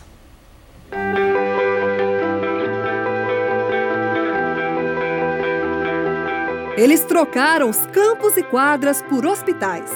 Com as competições esportivas paralisadas em quase todo o mundo, alguns atletas disputam um campeonato duro, que exige, acima de tudo, muita coragem. A luta contra um adversário arrasador, o novo coronavírus. O mundo inteiro briga para derrotá-lo. Esportistas com formação na área de saúde se arriscam na linha de frente para ajudar no combate à Covid-19 como jogador de futebol americano Duvernay Tardif. Em fevereiro, ele viveu o auge da carreira, campeão do Super Bowl com Kansas City. Poucos meses depois da glória na NFL, o atleta, formado em medicina, se candidatou no recrutamento de profissionais de saúde no país natal, o Canadá. A vida de Tardif mudou completamente. Trocou o capacete e a chuteira por máscara e jaleco e os campos por um hospital de Montreal. Por aqui, o segundo maior cestinha do basquete brasileiro também entrou na luta contra a Covid. Marcel é ultrassonografista, uma área da medicina que não atua diretamente no combate ao coronavírus, mas precisa também de muito cuidado. Então eu posso tanto é, ser contaminado pelo vírus, como contaminar as pessoas que eu estou atendendo. Então eu tenho que usar uma proteção. Mesmo no grupo de risco aos 63 anos, ele atende de graça pela internet pacientes com suspeita de infecção pelo novo coronavírus e tira dúvidas sobre sintomas e efeitos da doença. Uma forma que encontrou de ajudar no combate à Covid-19. A medicina é uma missão. Você estuda, é, se forma médico, você cria vínculos com os pacientes e quando acontece alguma coisa, você é chamado e responde a essa missão. Missão. É assim que Igor Benevenuto encara seu atual momento profissional. O mineiro, de 39 anos, faz parte do quadro de arbitragem da CBF. Ele se formou em enfermagem em 2012, mas nem chegou a exercer de fato a profissão. Nos últimos anos, foi assistente administrativo na Câmara dos Vereadores de Belo Horizonte. Pediu exoneração do cargo no início de março, bem quando explodiu a crise do coronavírus. Não tem coincidência, é um chamado mesmo de Deus e eu tenho essa oportunidade dele ter me capacitado com conhecimento, com estudo, e agora é a hora de eu colocar em prática, é o que eu estou fazendo no momento. Igor colocou em prática o juramento que fez na formatura, de ajudar a população. Passou no teste numa unidade de pronto atendimento em Sete Lagoas, a 80 quilômetros da capital mineira. Né, passei por um processo de, de adaptação, de aprimoramento, um processo de capacitação, ainda estou passando, e graças a Deus estou lá podendo ajudar a população nesse, nesse, nesse período tão, tão ímpar que estamos passando no nosso mundo e no nosso país. Um árbitro no Rio de Janeiro também luta contra a pandemia. Encara o medo e a insegurança diariamente. Então a gente tem medo, principalmente quando a gente vê pessoas próximas, né, inclusive funcionários da saúde, tendo suas vidas abreviadas aí por conta do vírus. Rafael Martins de Sá também é do quadro de árbitros da CBF. Divide o futebol com a área de saúde. É enfermeiro há 13 anos e trabalha no hospital em Maricá, na região dos Lagos. Rafael até já usou a experiência nos campos para acalmar pacientes infectados com coronavírus. comecei a conversar com eles sobre futebol, para ver, para tentar né, é, minimizar aquele sofrimento que eles estavam sentindo naquele momento. O trabalho no hospital e no campo tem algumas semelhanças. Tanto lá como aqui, os árbitros e enfermeiros trabalham em equipe e tem que seguir certinho as regras do futebol e da saúde. Quando algum jogador passa do ponto, exagera, o juiz faz o quê? E nos hospitais, quando é preciso, eles também dão cartão vermelho. Primeiro a gente faz uma preventiva, como no futebol, a verbal, depois a gente dá um cartão amarelo, e aí quando a gente dá um cartão vermelho, eles falam, opa, peraí, melhor colocar essa máscara. Atletas, profissionais de saúde, todos unidos nessa dura competição, para que o coronavírus seja expulso e derrotado em breve. Que tudo volte ao normal, para que os esportistas deixem a linha de frente e retornem para dentro das quatro linhas.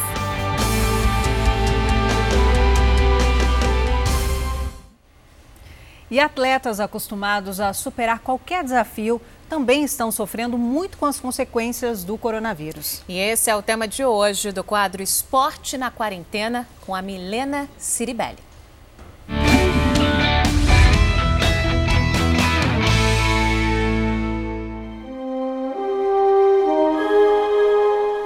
Campeão nas piscinas, considerado o maior atleta olímpico de todos os tempos.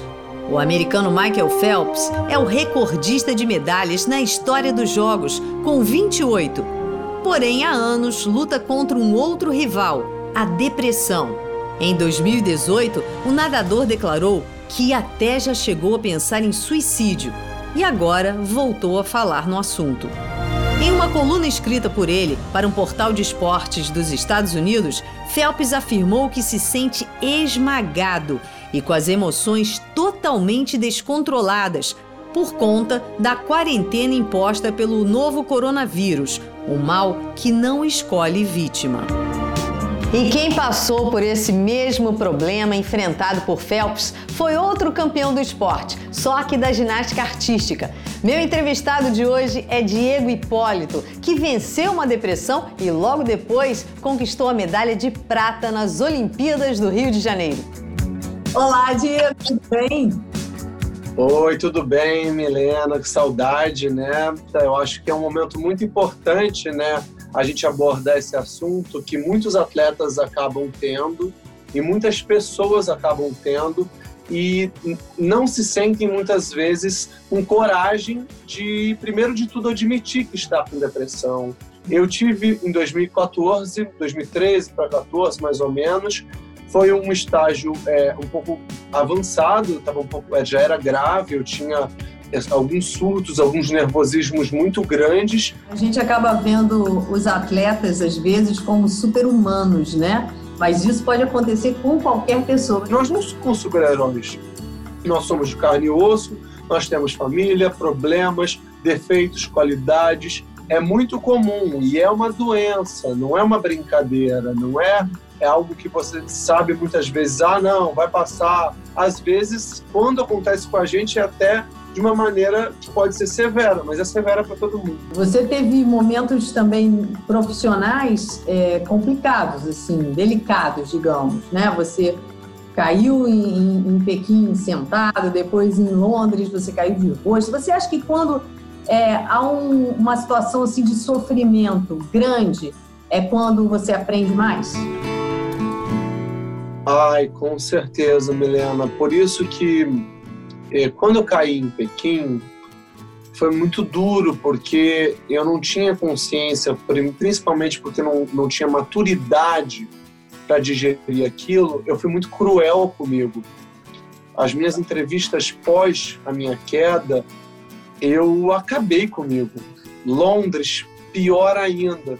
E Londres foi algo muito marcante para mim, porque eu achava que tinha sido minha última chance de medalha olímpica. Bom, depois desse, desse período difícil que você passou, você conseguiu é, competir de novo em alto nível, é, conseguiu aquela medalha de prata inesquecível nas Olimpíadas do Rio de Janeiro. Como é que foi esse momento para você?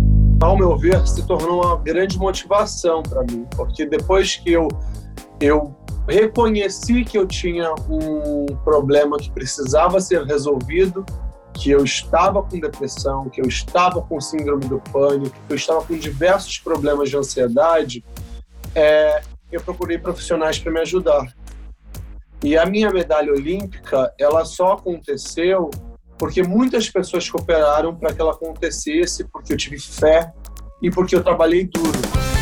E o principal, Diego mudou a mente, o jeito de encarar as coisas e a vida.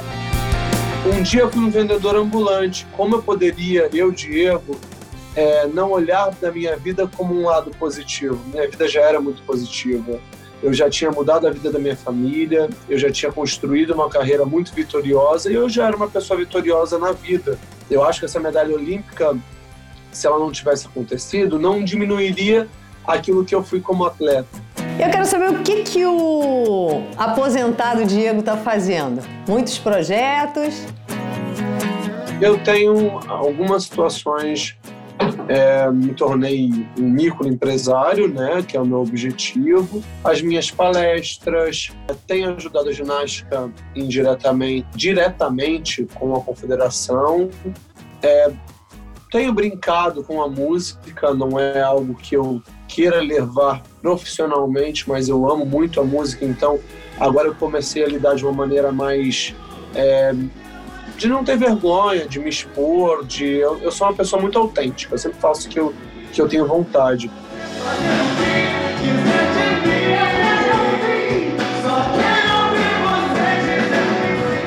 É importante trabalhar a autoestima, como você disse, e a pessoa se sentir bem com ela mesma, né? Nesse momento, então, dá você os seus conselhos aí nesse momento para a gente fazer esse encerramento, dando uma mensagem para as pessoas, algumas que estão tristes em casa, estão deprimidas. Não deixem de acreditar em vocês, porque tá difícil. Porque esses momentos de dificuldade vão ser a cicatriz para vocês lembrarem o quanto vocês foram fortes de conseguirem superar uma pandemia. E para vocês, atletas, que estão pensando em desistir, que estão pensando que está difícil, pensem que isso pode ser a maior vitória da vida pessoal de vocês. Um beijo a todos, galera.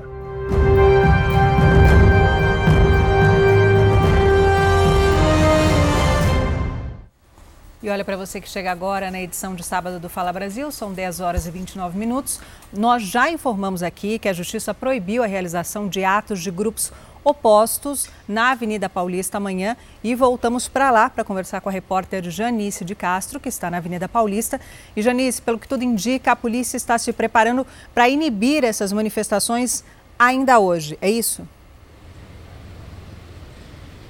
Isso, Thalita. Olha, muito movimento nesse momento aqui na Avenida Paulista. Vários policiais militares acabaram de chegar aqui. Eu contei, tem mais de 20 carros, mais de 80 policiais. Eu conversei com o capitão, ele não quis me confirmar se tem alguma manifestação marcada para hoje, mas disse que a polícia está a postos em todo caso, né? Já que promete muito barulho, né? Muitas manifestações nesse fim de semana. Lembrando que está proibido o confronto entre manifestantes de grupos opostos no mesmo dia. Sábado, domingo passado, aqui na Paulista, vários grupos opostos se confrontaram, houve muito prejuízo, houve dano ao patrimônio público e a polícia precisou ser enérgica para conter brigas e quebra-quebra. A gente fica aqui na expectativa, Thalita. Vamos mudar de assunto. Desde as 7 horas da manhã, nessa edição de sábado do Fala Brasil, estamos girando pelo Brasil para saber como fica o tempo. Então, vamos passear mais uma vez. Vamos a Belo Horizonte falar com a nossa repórter Mayra Folco. Mayra, conta pra gente como é que ficam as temperaturas neste fim de semana em BH. Aqui em Belo Horizonte, o sábado será de sol e poucas nuvens. Nós estamos em uma praça na região centro-sul da capital e a temperatura agora na casa dos 21 graus. A máxima hoje pode chegar aos 25. O domingo também será de sol com poucas nuvens. Mínima de 12 e máxima de 26 graus. Não há previsão de chuva. Voltamos aos estúdios do Fala Brasil. Obrigada, Mayara, pelas informações. E agora vamos até a região Centro-Oeste. Oi, Manuela Queiroz, tudo bem? Um bom dia para você. Conta pra gente como vão ficar as temperaturas aí no fim de semana em Goiânia. Bom dia. Oi, Oi Thalita, muito bom dia para você. Bom dia a todos que nos acompanham. Aqui em Goiânia já voltou a fazer calor. Na semana passada a gente teve dias bem gelados, madrugadas geladíssimas e agora a temperatura volta a subir. O céu já está limpinho, nenhuma nuvem. Apesar disso, Talita, para a gente ainda está bem ameno, viu? Máxima de 29 graus para Goiânia, tá ótimo, não tem aquele calorão que a gente está acostumado. As mínimas chegam na casa dos 17 graus, isso deve ser durante todo o fim de semana. Na semana passada a gente enfrentou mínima de até 10 graus aqui em Goiânia, que estava gelado. Agora, o alerta é para o tempo seco. A umidade relativa do ar já começou a cair em todo o estado, então a gente faz aquele, aquele alerta para que o goianiense, o goiano em geral, se hidrate bastante, principalmente num período como esse, né? Voltamos aos estúdios do Fala Brasil. Verdade, ótimas dicas. Obrigada, Manu. E agora é a vez de Manaus, na região norte. Vou falar ao vivo com o nosso repórter, o Cleiton Pascarelli, que já está aqui. Cleiton, um ótimo dia para você. Qual que é a máxima prevista aí para hoje em Manaus? 31 graus, mas eu acho que já caiu bastante, tá? Muito bom dia para todo mundo. Eu estou aqui na praia de Ponta Negra. O dia amanheceu lindo hoje com sol, mas aí vieram as nuvens, ó. E aí escureceu tudo. Mesmo assim, na hora tá aproveitando o calçadão aqui da praia, olha, para praticar esportes. É bom lembrar que é importante o uso de máscaras, mas hoje a gente viu poucas pessoas utilizando elas, tá? A mínima hoje deve chegar aos 22 graus, amanhã a previsão é muito parecida, mínima de 22 e máxima de 31 graus e deve chover também nesse domingo. Mas a amazonense não está ligando muito para isso não, tá meninas? O povo está aproveitando aqui, tem inclusive vindo uma chuva ali, ó. Previsão para hoje é de chuva e lá vem ela. Voltamos ao estúdio do Fala Brasil. Ele chamou com tanta força, né, Mariana, que vai vir mesmo, né, Cleiton? pois é, tá distante, mas está chegando, tá chegando. Muito obrigada, Cleiton. Uma descoberta brasileira se mostra promissora na luta contra o coronavírus. Um antiviral já usado no tratamento de doenças pode ajudar a cura da Covid-19. Que ótima notícia, né? Pesquisadores da USP de Ribeirão Preto, aqui no interior de São Paulo, correm contra o tempo para testar esse medicamento. O princípio ativo do medicamento é o fumarato de tenofovir, um antiviral usado em remédios para AIDS e hepatite B. Pesquisadores da USP de Ribeirão Preto, que estudavam a substância em outro projeto, perceberam que ela poderia ser eficaz contra o vírus que causa a Covid-19. Os testes in vitro mostraram que a carga do coronavírus foi reduzida em 15 vezes nas células contaminadas que receberam a medicação. É claro que, como se trata de uma situação grave, a gente fica muito feliz e surpreso até quando, quando, dá, quando dá certo, né? O estudo agora espera a autorização da Comissão Nacional de Ética em Pesquisa para começar os testes em humanos. Pacientes internados em hospitais de Fortaleza, uma das capitais com maior número de mortes pela Covid-19, vão ser os primeiros a receber a medicação. Nessa primeira etapa, os testes acontecerão com cerca de 140 pacientes. Não são pacientes diagnosticados positivos para SARS-CoV-2, portanto diagnosticados com a Covid-19 e que ainda não estejam requerendo hospitalização. São pacientes para tratamento ambulatorial. Chega o frio e as alergias e problemas respiratórios ficam mais frequentes. E esse ano, a atenção tem que ser redobrada porque doenças como rinites, sinusites e bronquites têm sintomas parecidos com a da Covid-19. A Lucimara sofre nesta época do ano. O nariz coça, fica escorrendo, é complicado. E com a máscara, piora. Eu espirro muito, todo tempo eu espirro o dia inteiro. E para mim é essa rotina. Aí eu vivo de, de antialérgico, de remédio para desentupir o nariz. Ela fica o tempo todo assim. Tira e põe a máscara toda hora. Com a chegada do inverno, os problemas respiratórios aparecem com mais frequência. Esse médico imunologista explica o porquê. Com o frio, o nosso organismo, o nosso corpo, faz a vasoconstricção. O que é a vasoconstricção? O fechamento dos vasos. Então fecha os vasinhos do nariz, fecham os brônquios, fecham os pulmões. Há um fechamento natural, normal. E em tempos de pandemia, quem sofre com os problemas respiratórios é considerado do grupo de risco. Portanto, os cuidados devem ser redobrados com a saúde. O uso de máscaras, por mais que cause desconforto, é indispensável. Mateus também é muito alérgico e a máscara o incomoda, mas segue a recomendação. Só acha chato quando precisa espirrar. Muitas vezes dá aquela sensação de sufocamento. E para aliviar, é só tirando a máscara, é, assim, é, nos casos extremos, espirrar meio disfarçado, assim, né? No braço, claro. Tosse e espirro são apenas uns dos sintomas de Covid-19. Nessa época do ano, juntou as bronquites, as rinites e o coronavírus. E o, os sintomas são bem parecidos mesmo, inicialmente. Porém, o coronavírus ele pode cursar com febre, um mal-estar maior, dor no corpo, coisa que a bronquite, a rinite não causa tanto.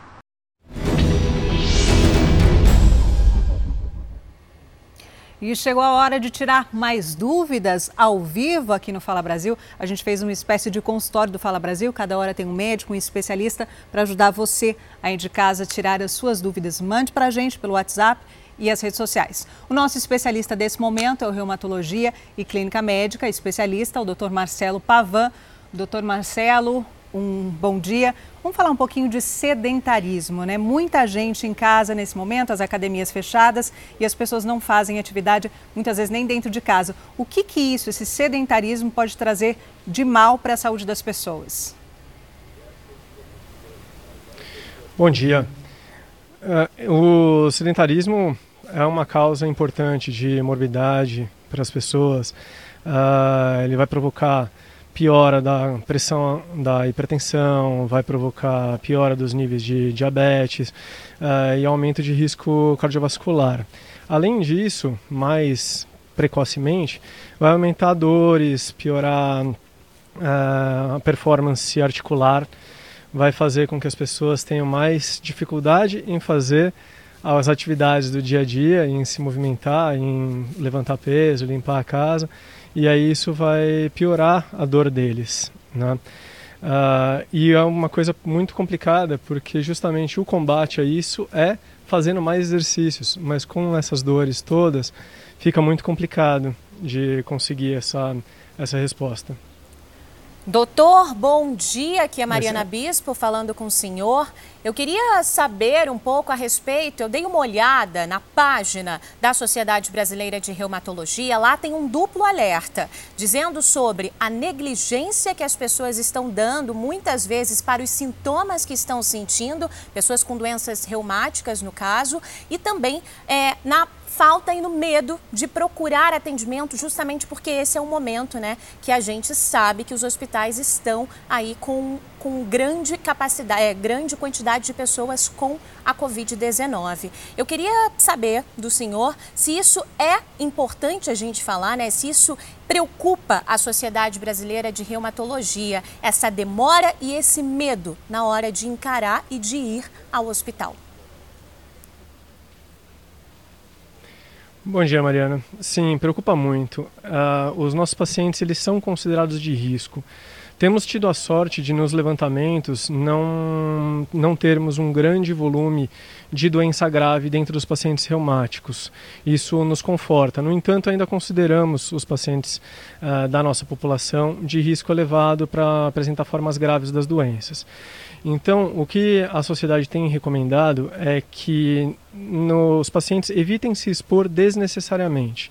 A maior parte das sociedades de reumatologia pelo mundo todo pediu para nós, uh, reumatologistas, orientarmos os nossos pacientes procurarem menos os nossos serviços, mas não evitarem procurar.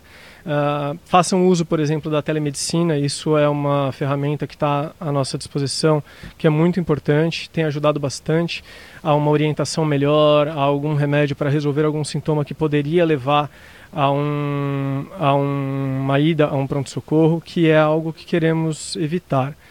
Uh, mas a, as doenças reumáticas, quando elas entram em fase aguda, elas podem ser muito piores do que o próprio Covid. Então é importante que quem tem a doença reumática uh, mantenha um nível de alerta para os seus sintomas e antes deles ficarem uma condição de não aguentar mais, de estar tá doendo muito, de estar tá com, com muito mal-estar, tente entrar em contato com o seu reumatologista, tente buscar um, uma teleorientação, por exemplo. Doutor Marcelo, pegando o gancho dessa sua resposta, o senhor considera que os pacientes reumáticos deveriam estar incluídos oficialmente no grupo de risco da Covid-19? As doenças reumáticas elas são divididas em dois grupos. Né? O grupo imunológico, autoimune, uh, que tem um distúrbio da, do sistema de defesa, que acaba atacando o próprio corpo, e o grupo não imunológico. Esse grupo não imunológico ele vai ter o mesmo nível de risco que uma pessoa com as outras características de saúde. Então, vai ter riscos caso tenha cardiopatia, seja obeso, tenha doença pulmonar estrutural, uh, tenha alguma, alguma fragilidade prévia. O grupo imunológico ele é considerado de risco, sim. Uh, precisamos manter a atenção. Embora, como eu citei uh, anteriormente, mesmo nos grupos com doença reumática, em uso de remédios que pioram a imunidade, o que nos conforta é que não temos tido um grande problema de casos graves uh, de Covid. Temos, temos tido um comportamento semelhante ao da população sem doença reumática imunológica, em que o que conta mais uh, são os fatores de risco tradicionais, cardíacos, respiratórios, doenças prévias, outras que não as imunológicas. O único dado importante do, da parte específica reumatológica é que o uso de corticoide, prednisona, acima de 10 miligramas por dia, esse sim aumenta o risco para evolução grave. Então, esses pacientes está indicado uma, um, manter medidas de prevenção mais intensas, um isolamento maior, um cuidado com as mãos é, mais, mais recorrente. Certo, doutor Marcelo Pavan. Agora chegou o momento do nosso telespectador ter voz aqui no Fala Brasil. O Moacir de Brusque, Santa Catarina, fez a seguinte pergunta: se uma pessoa com diverticulite ou diverticulose faz parte do grupo de risco, doutor? Não, a presença de diverticulite ou diverticulose por si só não gera um risco aumentado uh, de, de evolução para forma grave do, da doença pelo Covid. Uh, a, a, idade da pessoa seria mais importante. Geralmente a diverticulose costuma ocorrer em quem tem idades mais avançadas, mas a diverticulite por si só não. Tá certo. Obrigada, doutor Marcelo, pelas informações. Mariana, é com você. Moradores de Belo Horizonte reclamam que uma nova Cracolândia está se criando na cidade. O local tem tráfico e uso de drogas em plena luz do dia. E o medo ronda quem tem que passar por ali todos os dias. A cena é comum por diversas ruas do bairro. O uso do crack acontece à vista de todos. Os grupos se reúnem em frente às garagens das casas e prédios e comércios em outro ponto, esse grupo prepara o cachimbo para fumar. Não se intimida com os pedestres passando ao lado. Outros usuários compartilham o cachimbo. O tráfico de drogas também está presente à luz do dia. Esses homens fazem barreira para disfarçar. O crack parece estar escondido dentro da lixeira. Os flagrantes são da região do bairro São Cristóvão, na capital. A situação é preocupante. A polícia afirma que faz trabalho de patrulha, mas os moradores dizem que a situação acontece todos os dias e ficam com medo. A gente fica um pouco com medo, né? Porque muitas vezes alguns pedem algumas coisas, né? Ah, tem um, um trocado, tem alguma coisa aí para poder ajudar. A gente não sabe o que, que eles estão pensando, né? Profissionais de saúde de Goiás estão recebendo orientações para lidar da melhor forma possível com a Covid-19. As lições estão sendo repassadas por monitores capacitados, capacitados numa, desculpa, numa universidade particular. Marcelo é estudante de medicina do nono período, mas hoje ele está no ginásio da universidade onde estuda, não como aluno, e sim como monitor de profissionais com uma grande experiência na saúde. Eu tenho cinco anos de medicina. Eu estava capacitando médicos com 20 anos de medicina, sabe? E eles se demonstraram extremamente receptivos. E nesse, nesse lado traz um momento de que eu aprenda muito e também que eles aprendam muito comigo. O estudante é um dos 200 alunos que foram capacitados por uma equipe de professores de uma universidade particular em Anápolis para ensinar profissionais da saúde sobre medidas que devem ser adotadas durante o trabalho no combate à Covid-19. A instituição criou aqui no ginásio esportivo um centro de treinamento que é credenciado à American Heart Association, uma organização americana que é responsável por vários protocolos usados no mundo inteiro. A ideia, a princípio, era uma experiência entre a universidade e um hospital particular aqui de Anápolis para capacitar os profissionais. Mas a ideia deu tão certo que foi estendida para todo o estado. A ideia é que os profissionais aprendam as técnicas aqui e repassem para os outros que ficaram nas unidades de saúde. O Dr. Ryan vai levar de volta para a cidade a troca de experiência com os jovens monitores. O que eles trazem para a gente é todo aquele conhecimento teórico que a gente precisa estar tá aplicando na prática e a gente vai adequar conforme a realidade de cada local, né? Desde o início da pandemia do novo coronavírus, a indústria calçadista brasileira já perdeu milhares de postos de trabalho. A maior parte das demissões ocorreu em São Paulo e no Rio Grande do Sul. Em abril, as indústrias calçadistas brasileiras produziram quase 75% a menos em comparação com o mesmo período do ano passado. A forte queda foi resultado da baixa procura pelos produtos durante o isolamento social e também em função da redução nas exportações. As vendas para outros países caíram 40%. O ano passado nós exportamos mais de 8 milhões de pares e agora foi um pouco mais de 4 milhões e meio de pares exportados no mês de abril. Isso é muito significativo, isso aí é mais que 40% de exportação a menos que no ano passado. Com menos necessidade de produção, os trabalhadores ficaram parados. E em meio à crise causada pela pandemia do novo coronavírus, alguns empresários tiveram que dispensar os funcionários. 35 mil pessoas já foram demitidas no setor desde o início da pandemia. Isso representa 13% da força de trabalho do segmento, que ainda prevê mais demissões até o fim do ano. São Paulo e Rio Grande do Sul foram os estados que mais desligaram trabalhadores da área. Juntos fecharam mais de 20 mil postos de trabalho, de acordo com um levantamento da Associação Brasileira das Indústrias de Calçados. O setor prevê mais 22 mil demissões apenas entre os funcionários diretos, sem levar em conta ainda os profissionais terceirizados que atuam nas empresas. Solidariedade que faz a diferença. Muitas famílias carentes estão precisando de apoio nesse momento de crise. A campanha SOS Famílias do Sertão está levando ajuda às famílias mais afetadas pela pandemia no Nordeste. E já tem muita gente, viu, colaborando. Se você ainda não contribuiu, aponte seu celular para o QR Code que está na tela agora, nesse momento. Se preferir, entre no site osfamiliasdosertão.org. Seja solidário, participe, viu? Faça sua doação e ajude quem realmente precisa. A ressaca do mar virou uma embarcação de pesca em Florianópolis nessa madrugada.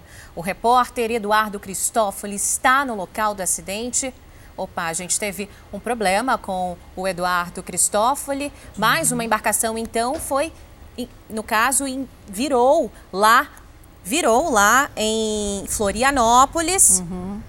Por tudo sorte, aconteceu. Viu, né, é, é, Ninguém depois, ficou ferido, né? Pois é, tudo aconteceu depois, perto das 5 horas da manhã, nesse ponto na praia da Armação, oh. na parte sul da ilha de Santa Catarina. Nesse momento, os bombeiros tentam retirar as redes de pesca. O casco é, no caso, retirado quando o tempo vai ser retirado quando o tempo melhorar.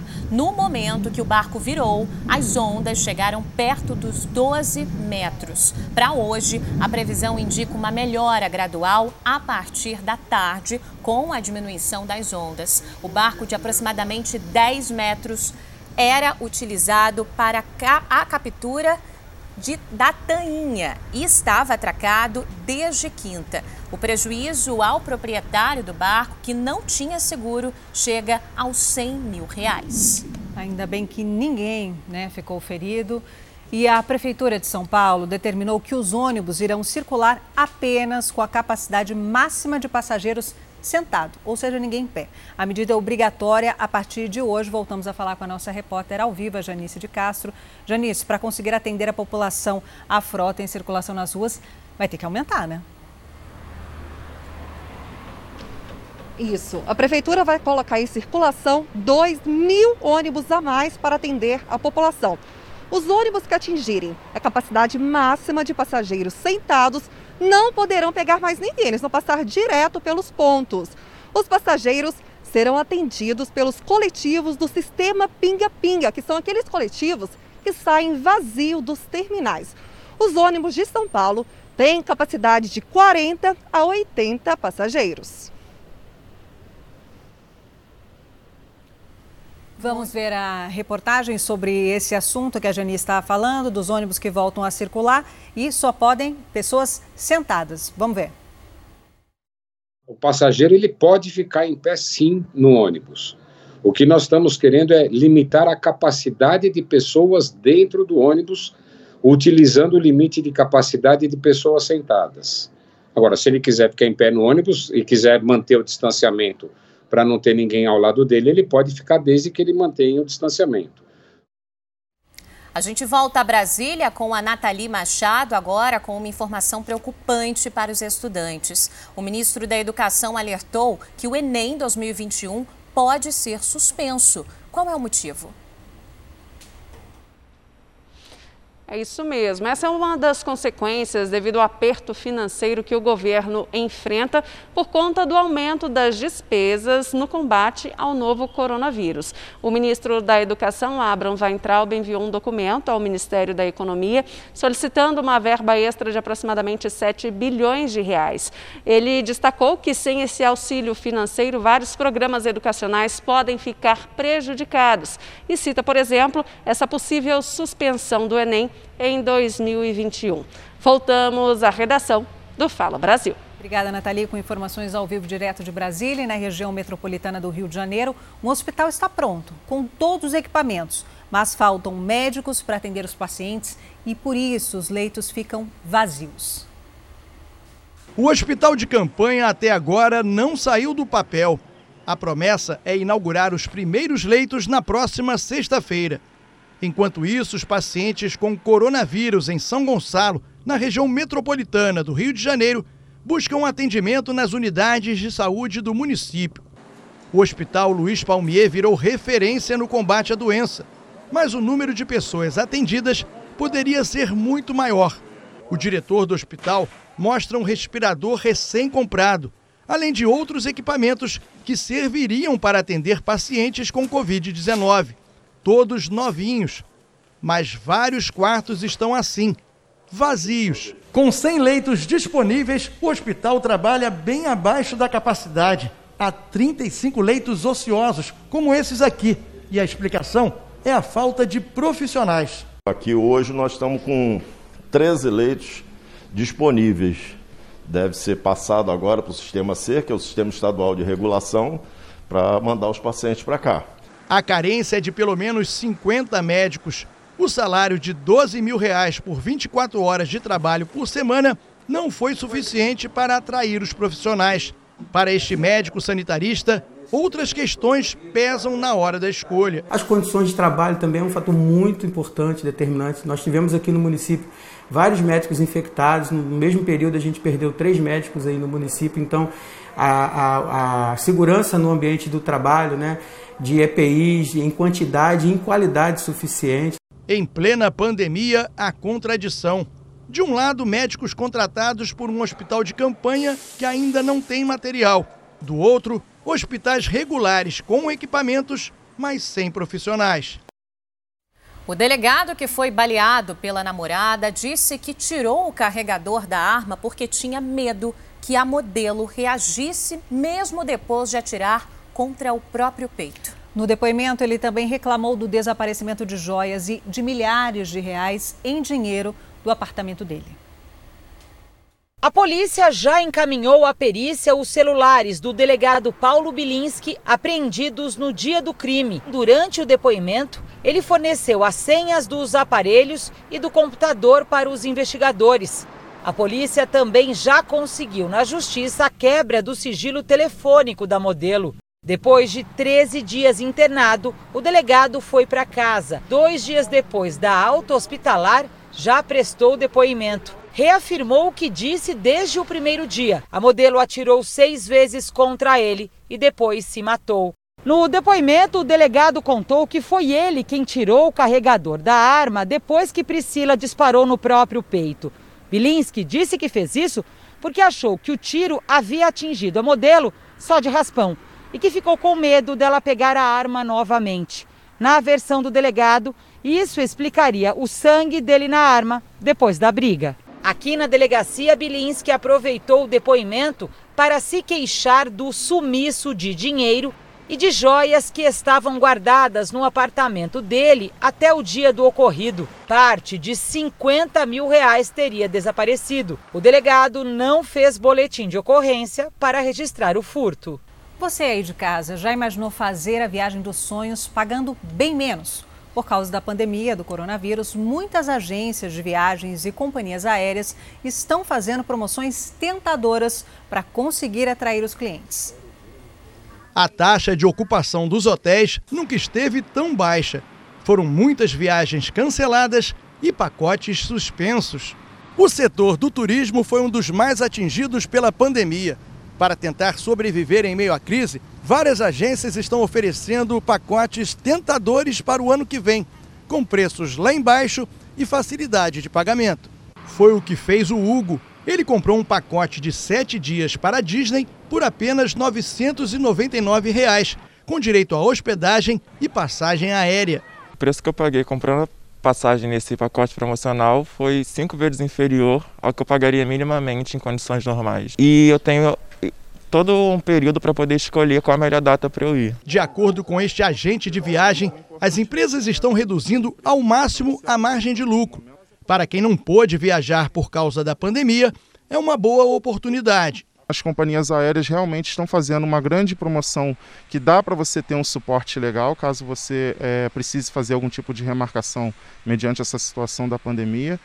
E esse é o diferencial, você passar esse momento e poder curtir um momento de lazer com seus familiares, amigos. E neste momento de grandes promoções, é preciso ficar atento para não cair em golpes. Esta advogada especialista em direito do consumidor faz o alerta. Tem que ficar de olho no site para ver se o site é o site fidedigno da companhia aérea ou da, da companhia que vai vender, da empresa que vai vender a hospedagem né? Sempre olhar é, embaixo da tela do computador para ver se tem aquele cadeado mostrando né, que o site é seguro e, e fazer a comparação também com relação às outras empresas. Com as primeiras notícias sobre o coronavírus, muita gente estocou alimentos. Essa atitude é apontada como um dos fatores para a disparada do preço do feijão, que pode passar de inacreditáveis 10 reais o quilo. Uma coisa não se pode negar: este período de pandemia alterou a vida de todo mundo e impactou também o preço dos produtos nas prateleiras dos supermercados. Dona Mirta se assusta cada vez que sai às compras. Tudo, tudo aumentou. Tudo aumentou de preço. E não foi pouco, não, foi muito. O preço do arroz, olha, subiu bastante. O pacote do açúcar também não está assim com o valor tão atrativo. Mas é o feijão, o grande vilão da cesta básica. Aqui em Mato Grosso do Sul, em alguns supermercados, o pacote de um quilo já passa de 10 reais, segundo o Procon. Este ano, a quebra na safra do grão nas regiões sul e sudeste pode ter contribuído para o aumento. Isso sem falar na correria de muita gente que comprou o feijão para estocar, principalmente no início da pandemia. Em Mato Grosso do Sul, o órgão de defesa do consumidor fiscalizou supermercados e descobriu que o aumento já veio das distribuidoras.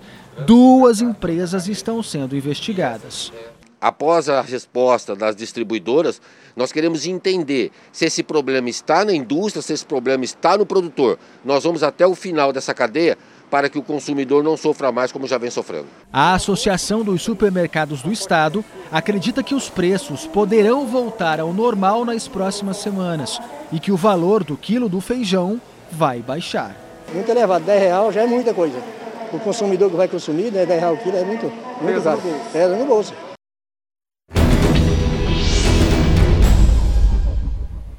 Para você que está chegando agora ao Fala Brasil, acabamos de exibir uma reportagem sobre o aumento dos preços em alimentos da cesta básica, como por exemplo o feijão que aumentou aí e pode ser encontrado no supermercado por 10 reais. E a gente vai conversar agora sobre essas e outras dúvidas de direitos do consumidor com um advogado especialista no assunto, Paulo Peixoto. Queria começar é, perguntando sobre exatamente esses preços, né? Estamos vendo nos mercados uma alta dos produtos. É, se detectarmos algum preço abusivo, o que a gente deve fazer? Bom dia. Bom dia a todos. Bom, realmente essa questão da quarentena, do isolamento, fez com que os preços de muitos produtos aumentassem. O consumidor tem que ficar atento, tem que pesquisar e verificando que aquele produto ele está extrapolando, o preço dele extrapola, passa daquilo que é o normal, ele pode e aí é, comunicar a um órgão de defesa do consumidor, os PROCONs mais próximos, para que possa essa empresa, esse supermercado, ser notificado ah, sobre essa prática de preço abusivo. Paulo Peixoto, um bom dia para o senhor. Aqui é Thalita Oliveira da bancada. Tem uma outra pergunta. Claro que com o comércio fechado aumentaram muito as compras online. As, precisas, as pessoas têm a sua demanda, né? E com isso, infelizmente, vieram os golpes. Tem que ter atenção redobrada? Muito bom dia também. Bom, é, diante de toda essa situação que nós estamos vivenciando, é fundamental ficar muito atento, estar muito, é, prestar muita atenção com relação a boletos, com relação a links maliciosos. Quando se receber um boleto, quando ele for aberto, é importante anotar e entender se o código corresponde àquela agência, se é, o, a própria o beneficiário, o CNPJ, estão adequados de acordo com aquilo que foi de fato contratado com a empresa. E qualquer dúvida, qualquer diferença, tamanho de letra, é importante que o consumidor entre em contato com a empresa e confirme antes de pagar, porque depois que pagar, aí é muito mais difícil conseguir é, ser ressarcido. Então, doutor Paulo, é, muitas pessoas estão comprando online, inclusive, né, passagens aéreas em agências, em companhias. A gente acabou, inclusive, de exibir também uma reportagem sobre isso. Os preços realmente estão atrativos, mas é importante a gente ficar alerta, né? Por exemplo, é, quem poderá viajar? Por exemplo, eu comprei uma passagem agora, quais são os direitos que eu tenho? Se essa viagem for cancelada, se a hospedagem for cancelada, eu tenho o direito de receber esse valor integralmente? Bom, essa é uma questão bastante pertinente.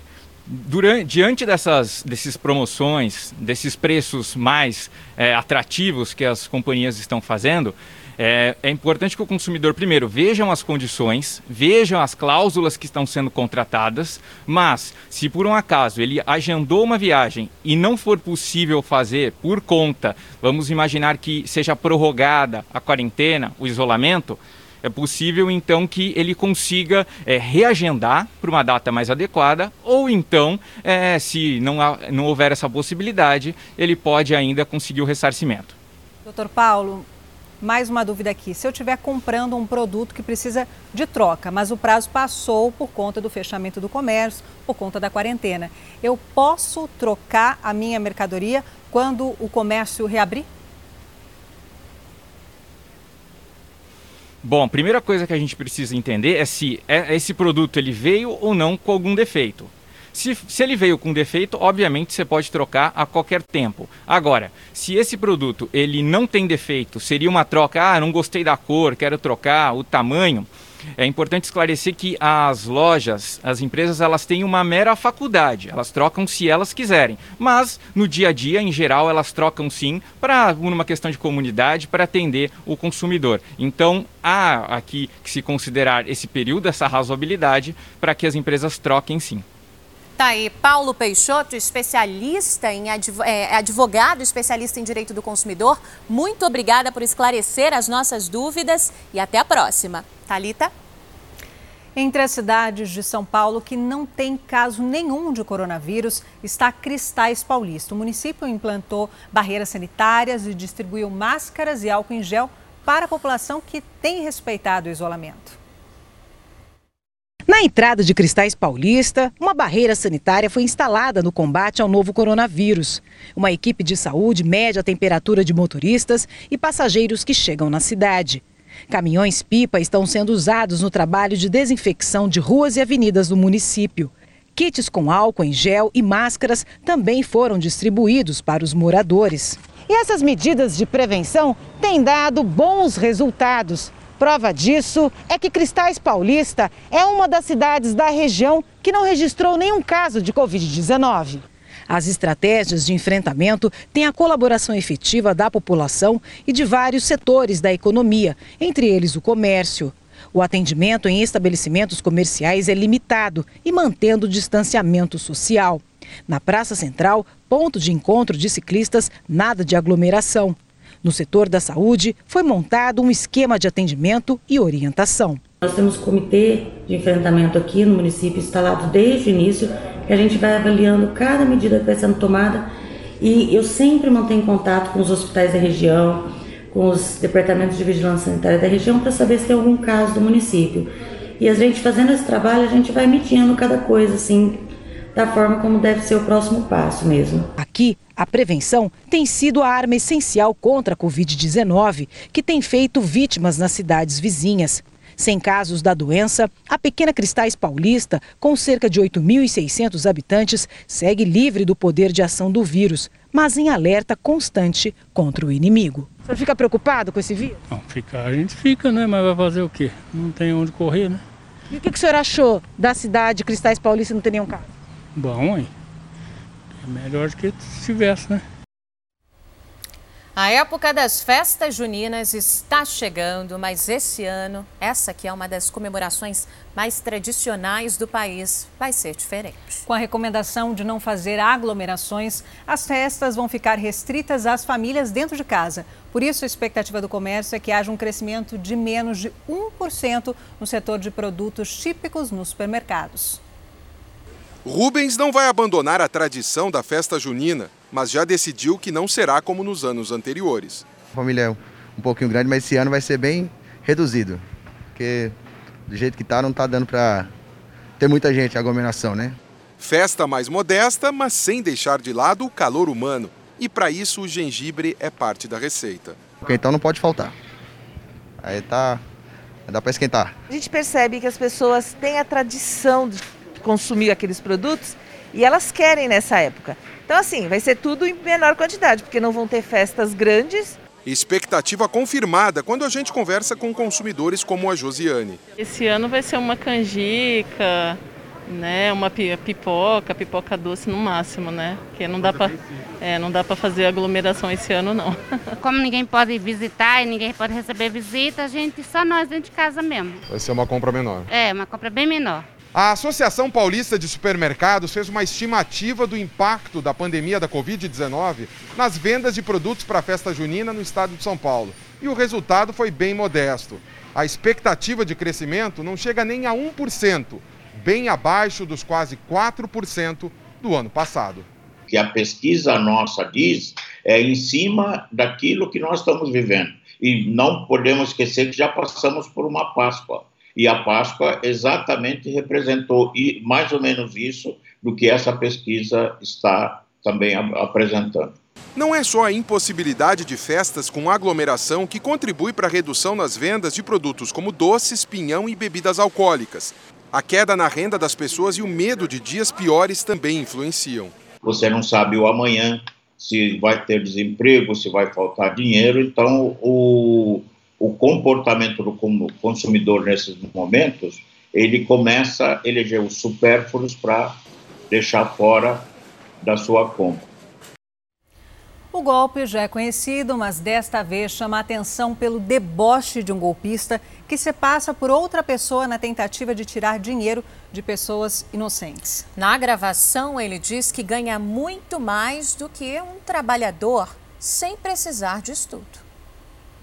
O golpe não é novo, mas ainda faz muitas vítimas. Thaís, por pouco, não foi uma delas. Na conversa, pedem R$ 2.400 para realizar um pagamento na conta de um fornecedor, pois o limite diário já havia excedido. O tio só não caiu na conversa porque lembrou que a sobrinha já havia sido vítima de algo parecido.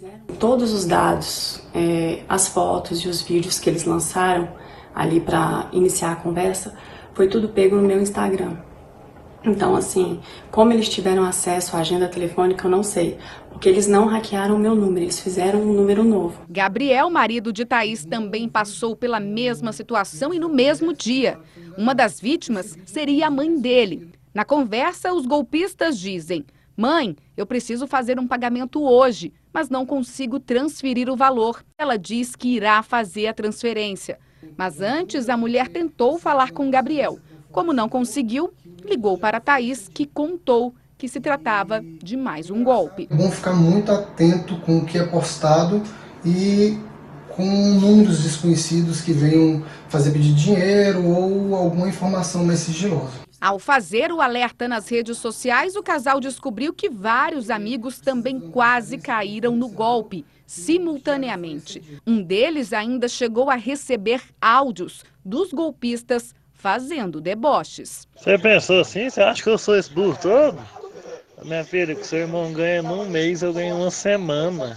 Sem ensino fundamental e nem ensino médio. A Polícia Civil diz que o golpe do WhatsApp existe desde o final de 2018, mas não acabou porque vem sempre se reinventando, ganhando novas modalidades. Agora mesmo, os golpistas estão tentando ganhar dinheiro a qualquer custo se aproveitando da pandemia. Se você liga falando que você quer confirmar um exame de coronavírus, mas você vai receber um código de seis números, as pessoas estão preocupadas, acabam passando isso. Então cria uma oportunidade para o criminoso.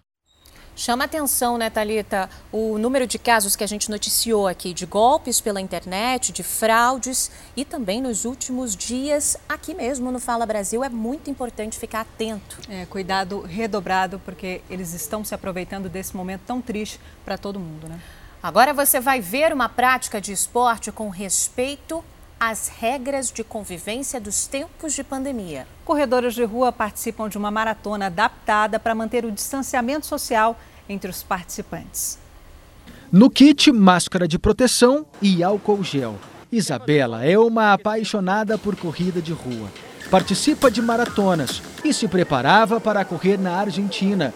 Mas aí veio a pandemia do coronavírus foi difícil, eu acho que para mim, para todos os corredores, porque a gente assim a corrida estimula o treino, estimula o dia a dia do corredor.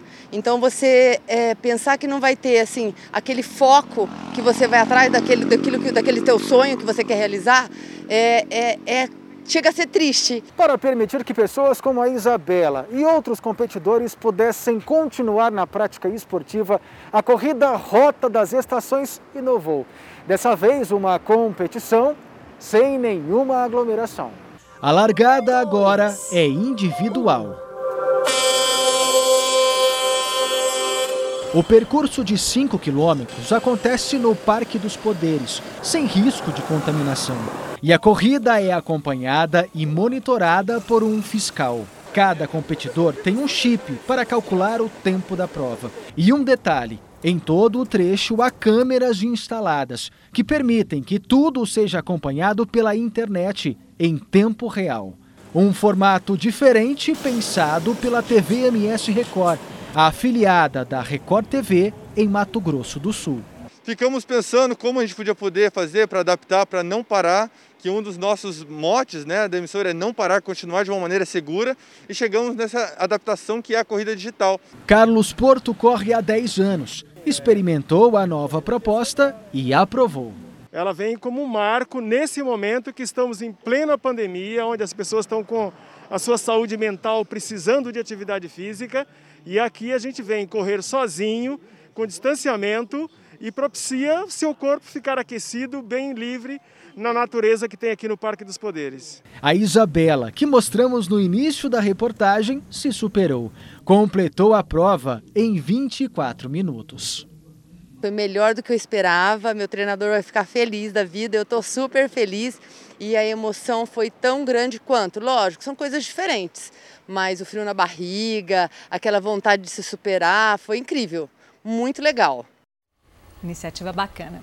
E daqui a pouco, logo depois do Fala Brasil, tem Love School, a escola do amor. O programa vai trazer as dicas para um relacionamento saudável nesses tempos de isolamento social. Solidão, vício, casamentos destruídos. Daqui a pouco, não perca, por que as mulheres estão buscando cada vez mais prazer sozinhas? Um alerta importante na escola do amor. Cuidado! Foi entregue agora há pouco o Hospital Municipal de Guarapiranga. São 140 leitos de UTI e 23 de internação. O repórter Douglas Dias está lá agora, ao lado do prefeito Bruno Covas. Bom dia, Douglas.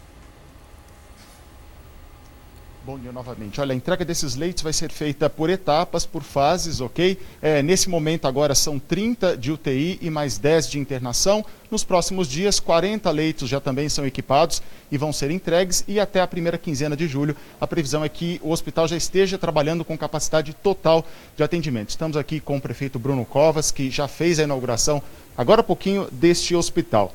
Prefeito, este é um hospital permanente, mas nesse primeiro momento é exclusivo para tratamento de casos de coronavírus? Isso. Esse é o oitavo hospital que a prefeitura inaugura. Aqui, no caso, nós estamos reabrindo. O hospital estava fechado desde 2017. A expectativa nossa é que fosse um hospital de retaguarda, para poder ficar aqui cuidando dos pacientes crônicos, que às vezes utilizam durante muito tempo os leitos de UTI e não permitem a gente continuar nas cirurgias. É, com a coronavírus, ele está agora específico para o coronavírus, mas passando a pandemia, a expectativa é que ele possa voltar à ideia original da prefeitura de ser um hospital de retaguarda. Este hospital de retaguarda, prefeito, ele serve para tratamentos mais prolongados? Exatamente. Pacientes que às vezes vão ficar muito tempo ocupando um leito de UTI e que às vezes impedem a prefeitura de avançar em novas cirurgias porque não tem lei de UTI. Então eles vêm para cá, ficam aqui até a estabilização total eh, e acaba liberando os leitos nos hospitais e a gente pode continuar a nossa agenda de cirurgias. Prefeito, essa localização aqui é estratégica para a Zona Sul? Aqui havia um, um hospital antigamente, né? Aqui havia um hospital antigamente, o antigo Hospital das Irmãs Hospitaleiras, fechado em 2017 e que agora a Prefeitura reabriu. O investimento aqui foi de quase 10 milhões de reais em obras para poder adaptar e um custeio mensal de 14 milhões de reais para manter o hospital aberto. Prefeito, em relação à flexibilização do comércio, né, que está todo mundo na expectativa, é, existe já uma data para a reabertura dessas lojas? Como que elas devem ser feitas? Quem abre primeiro? Comércio de rua, shopping? Já existe esse cronograma? Olha, eu entendo a expectativa. Claro que eu também quero ver reaberto o comércio na cidade de São Paulo. Né, que prefeito gosta de deixar fechado o comércio, mas a data é a data definida pela vigilância sanitária somente após o aceite da vigilância das propostas que foram apresentadas é que a gente vai reabrir da mesma forma que a gente fez com as concessionárias e com os escritórios.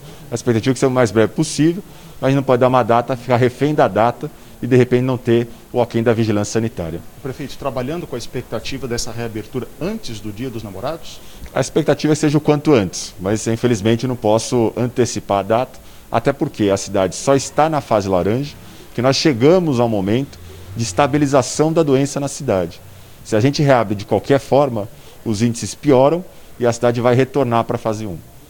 Prefeito, em relação aos representantes de shoppings, né, que têm pedido, negociado com a prefeitura um tempo maior de abertura, exemplo de outras capitais como Belém do Pará, né, que deve abrir durante oito horas, existe a possibilidade de estender um pouquinho além das quatro horas previstas ou nesse momento ainda não? Nesse momento ainda não, até porque a limitação de quatro horas, ela vem de um decreto do governo do estado de São Paulo.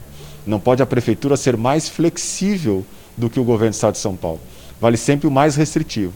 No caso, hoje, atualmente, é o Estado que liberou e o município que ainda está segurando para poder é, abrir da forma mais tranquila possível. Mas a gente não pode abrir além do que foi autorizado pelo governo do estado. O prefeito, esse cronograma de dia, de tempo, isso vai sendo revisto a cada semana, alguns dias? a cada dia, né? a cada dia a gente vem se falando, tanto eu quanto a Secretaria de Saúde, Secretaria de Desenvolvimento Econômico, a Casa Civil, a Secretaria de Governo, a gente está todo momento se falando, é, trocando informações para que a gente possa ser o mais breve possível nessa reabertura. Prefeito, na última vez que nós estivemos juntos pessoalmente, no dia 21 de março, o senhor estava morando na prefeitura ali, morando no local de trabalho. Fala Brasil quer saber, o senhor continua na prefeitura ou já voltou para casa? Depois desses 70 dias da fase mais crítica, eu ontem retornei para minha casa. Então agora passei minha primeira noite dentro de casa e se a cidade voltar para a fase vermelha, voltar para a fase crítica, eu volto a morar na Prefeitura de São Paulo. Então é, é temporário por enquanto? Por enquanto é temporário, mas espero que seja permanente. Tá ótimo. Prefeito, muito obrigado pela entrevista. Meninas, é com vocês aí nos estúdios do Fala Brasil. Obrigada pela entrevista, prefeito. Obrigado pelas informações, Douglas Dias. E em Fortaleza, a abertura do comércio acontece em meio à lotação máxima em parte dos hospitais públicos. Anderson Lima, qual que é a situação dos leitos de UTI por aí? Olá, bom dia. Oito dos 25 hospitais públicos e privados já atingiram a capacidade máxima de internação em UTIs. Mais de dois meses após a confirmação da primeira morte por Covid-19 aqui em Fortaleza, a capital cearense registra uma queda no número de mortes diárias. Mas essa tendência ainda é lenta e o que preocupa as autoridades é que também houve uma queda na adesão ao distanciamento social, aumentando aí o risco de contágio pelo coronavírus. Fortaleza tem mais de 26 mil casos confirmados de Covid-19 e 2.424 mortes, segundo os, os, dados da Secretaria da Saúde aqui do Ceará. Voltamos aos estúdios do Fala Brasil. Muito obrigada, Anderson. Para evitar um colapso na rede pública de saúde, um novo hospital de campanha foi inaugurado em Salvador. A gente volta a falar com a Maíra Portela, que tem as informações, né, Maíra?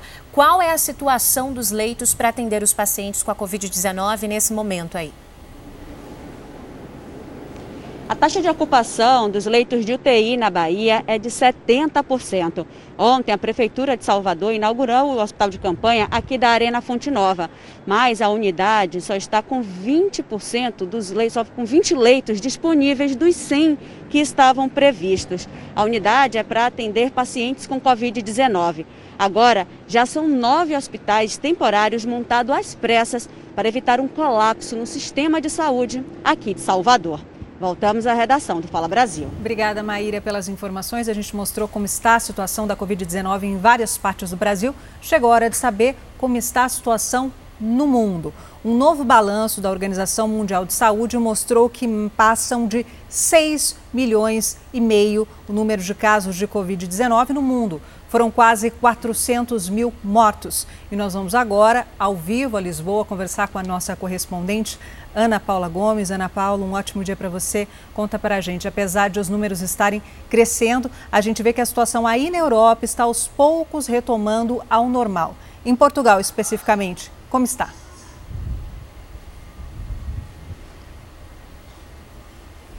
Bom dia para vocês aí no Brasil. Como a gente vê aqui atrás de mim, a gente está bem na beira do Rio Tejo, tem um ventinho bom aqui para estragar o cabelo aqui em Lisboa mas muita gente fazendo exercício, caminhando, muita criança na rua.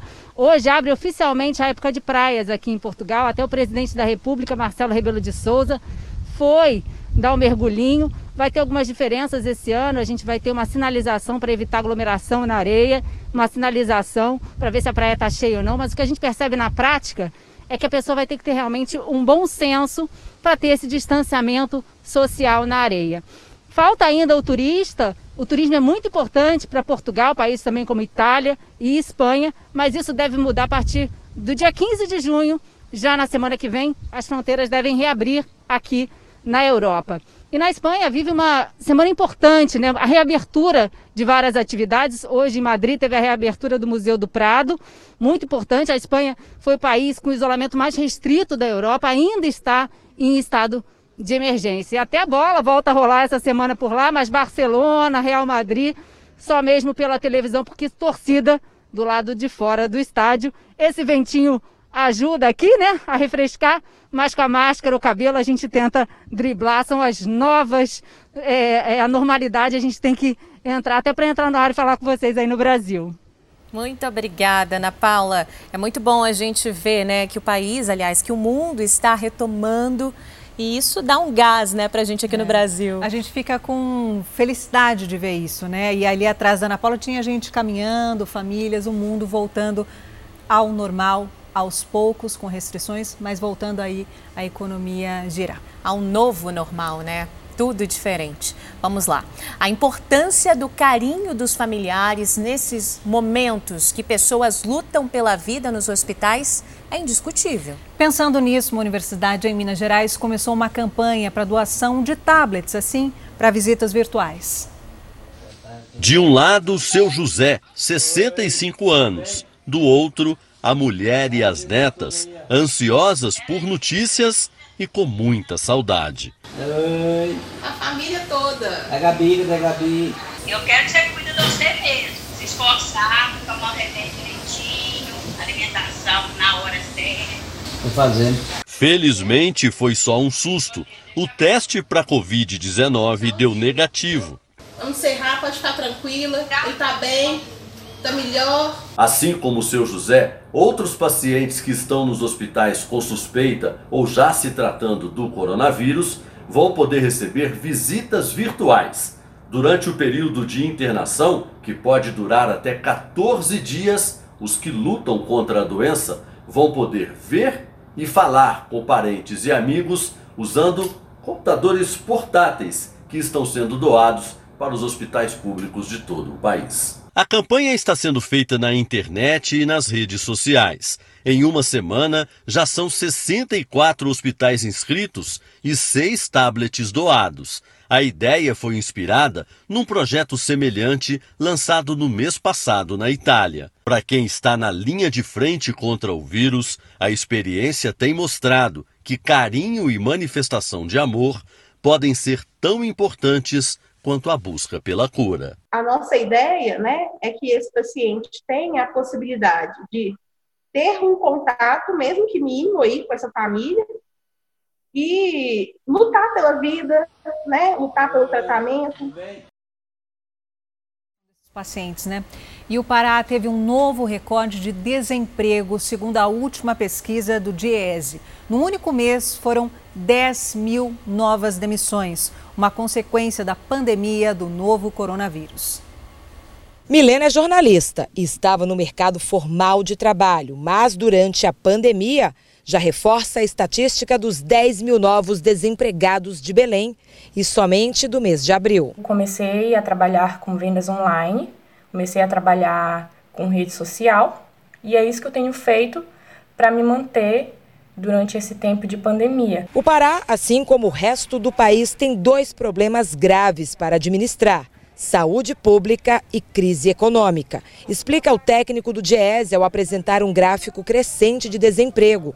No último trimestre de 2019, a taxa de desempregados no estado era de 9,2% e agora já estamos com 10,64%. Só o número de desempregados no estado alcança 413 mil. Só na capital já são 102 mil pessoas desempregadas. Após o fim do lockdown, as lojas no centro comercial de Belém continuam de portas fechadas. Trabalhadores informais até insistiram. Aliás, eles já somam 1 milhão e 200 mil pessoas em todo o Pará, número que pode aumentar, já que o Diese não vê com tanto otimismo a retomada das atividades. Muitas empresas não vão ter fôlego para respirar durante a crise e novas demissões podem vir por aí. No caso do Pará, 90% das empresas são pequenas e médias empresas e estão com dificuldade, tá? devendo com carga tributária, devendo impostos. Então essas empresas têm que ser socorridas. Mesmo sem funcionamento, muitas pessoas circularam pelo comércio de Belém na expectativa de fazer o dinheiro se movimentar. A senhora veio passear hoje no comércio? Ô, oh, meu amor, eu vim comprar um pedaço de tecido para fazer isso. E conseguiu? Consegui. Agora você vai ver detalhes exclusivos da investigação policial que revela um esquema de desvio de drogas no Porto de Santos. Traficantes roubavam cocaína de uma facção criminosa. Depois, revendiam a droga roubada para os criminosos da mesma facção. A suspeita é do desvio de mais de 3 toneladas de droga.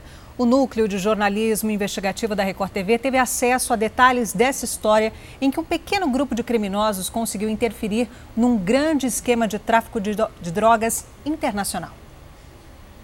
A droga que deveria ir para a Europa era desviada antes de chegar ao destino e depois revendida para a mesma organização criminosa, que acabava pagando duas vezes pela mesma mercadoria. O esquema veio à tona depois de uma operação policial que aconteceu em outubro do ano passado, num prédio comercial num bairro nobre de São Paulo. Cinco pessoas foram presas em flagrante por tráfico. Com elas, quase 30 quilos de cocaína, duas armas e 240 mil reais em dinheiro. Entre os presos estava o policial militar Wellington Ferreira. Ele também é conhecido como Wellington Índio. Ex-jogador de futebol, já foi contratado pelo Palmeiras e por equipes do Paraná, Minas Gerais e até da Suíça. Ele dirigia um carro Mercedes encontrado na porta do edifício. O outro detido foi Rodolfo Santos, morador da Baixada, que teria chegado de carro com Wellington e sabia que quem estava trazendo a droga era o Wellington. Na investigação, o Wellington estava trazendo e o Rodolfo estava acompanhado. Rodolfo teria encontro marcado em um dos escritórios dessa mulher, Gilmara Lasclota. Ela também foi presa na operação. Chegamos na Gilmara seguindo o Wellington. Ele subia para cá vindo a Gilmara. Nossa investigação, como o Wellington era o responsável em trazer a droga, para São Paulo, entregar para a Gilmara e ela distribuir, ela vender. Para entender melhor essa história, nossa equipe faz agora o caminho inverso ao descrito pelas testemunhas. De São Paulo, que ficou para trás, para o litoral paulista, à nossa frente, onde viviam quatro dos cinco presos nessa operação. Gente que até então não levantava qualquer suspeita. A chave desse esquema estava no acesso aos terminais de carga do Porto de Santos. Terminais como esse, foi aqui que a investigação da Polícia Civil Paulista percebeu que esse grupo, que aparentemente não tinha ligações com o tráfico, estava pondo em prática um plano audacioso para passar a perna no PCC e enganar uma das mais temidas facções criminosas do Brasil. A polícia já estava de olho em um Wellington Ferreira, aqui da Baixada Santista. Seguindo os passos dele, chegou ao ex-policial Leonardo da Costa Figueiredo, de 26 anos. Leonardo vivia cercado por um padrão de vida nada compatível com o de um ex-policial. Morava nesse condomínio de luxo, no Guarujá, a menos de 50 minutos do Porto de Santos. O lugar teria servido como ponto de encontro para integrantes da quadrilha que desviava droga do crime organizado. O condomínio conta com um moderno esquema de segurança. Também pudera, ali dentro, as mansões valem alguns milhões de reais. Segundo as investigações, foi Leonardo quem autorizou várias vezes a entrada do policial Wellington no condomínio. Inclusive no dia 10 de outubro, dia das prisões como mostra esse registro do condomínio. Essa era a mansão que Leonardo alugava no condomínio em que vivia. Ele não chegou a ser preso, mas prestou depoimento do DEIC. O ex-policial disse que é empresário, mas não soube justificar a renda para manter a vida de luxo no condomínio negou qualquer envolvimento com o tráfico de drogas, não sabendo informar sobre qualquer envolvimento de Wellington em atividade relacionada ao tráfico de entorpecentes. Depois que o esquema foi descoberto, Leonardo deixou a mansão e não foi mais encontrado. Naquela mesma noite de 10 de outubro, Wellington saiu da mansão de Leonardo dirigindo a Mercedes Preta. Ele acabou preso no prédio de Gilmara. Mas como o grupo da Baixada conseguia saber onde procurar a droga? É aí que entram dois homens que, segundo a polícia, recrutavam caminhoneiros para realizar a parte mais importante do esquema, a interceptação da cocaína da facção criminosa. Os caminhoneiros entravam com contêineres no Porto de Santos e saíam de lá com a droga. Alguns desses aliciadores de motoristas também teriam participado de reuniões no condomínio, algumas vezes. Ivo Oliveira Rodrigues, o Japa, era caminhoneiro e Erivan Lima de Barros, ajudante dele. Os registros do local confirmam as entradas de Ivo e Erivan no condomínio de luxo, autorizadas por Leonardo. A suspeita aqui é de que eles, junto com policiais e outras pessoas com acesso ao porto, ajudavam a desviar a droga do PCC.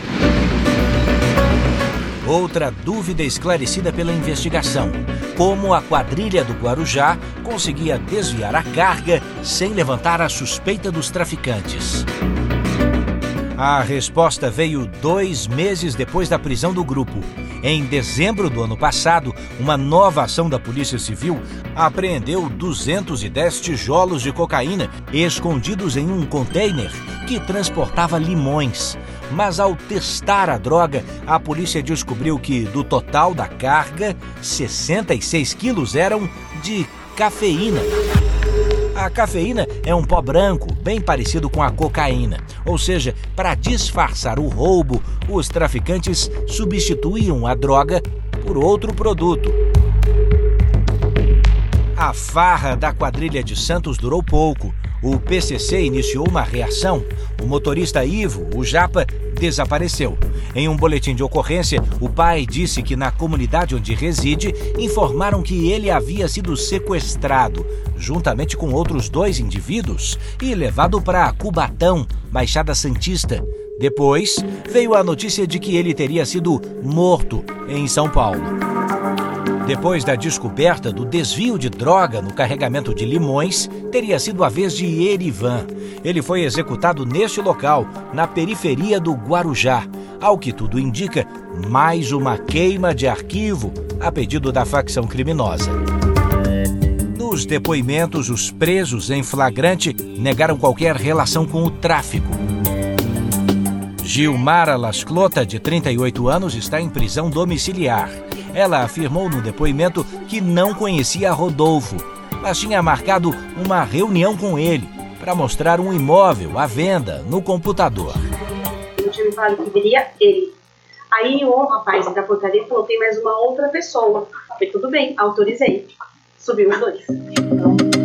A outra pessoa era Wellington. Rodolfo disse no depoimento que tinha aceitado trazer a mala com 30 quilos de cocaína para São Paulo, porque ganharia 20 mil reais e usaria o dinheiro para pagar uma cirurgia que a filha precisava fazer. Ele teria contratado o policial Wellington para fazer a escolta desde a Baixada Santista até São Paulo. Só que até então ele não sabia. Eu falei para ele que era fazer uma possível negociação com a dona Gilmara. Já o policial e ex-jogador de futebol, Wellington, disse que essa foi a primeira vez que fazia escolta para aumentar a renda. Iria ganhar R$ 1.500 de Rodolfo. Sabia que ele levava uma mala com dinheiro, mas não uma mala com drogas. Entramos no prédio, fomos recebidos por essa, essa pessoa, essa mulher, a Gilmara. Cumprimentou ele tudo, cumprimentou o Rodolfo e tal. Quando os policiais chegaram, Wellington se identificou como policial também. Ficaram sem reação. O Wellington, pelo menos, ficou quieto, não fez nada, né? Ficaram tudo quieto.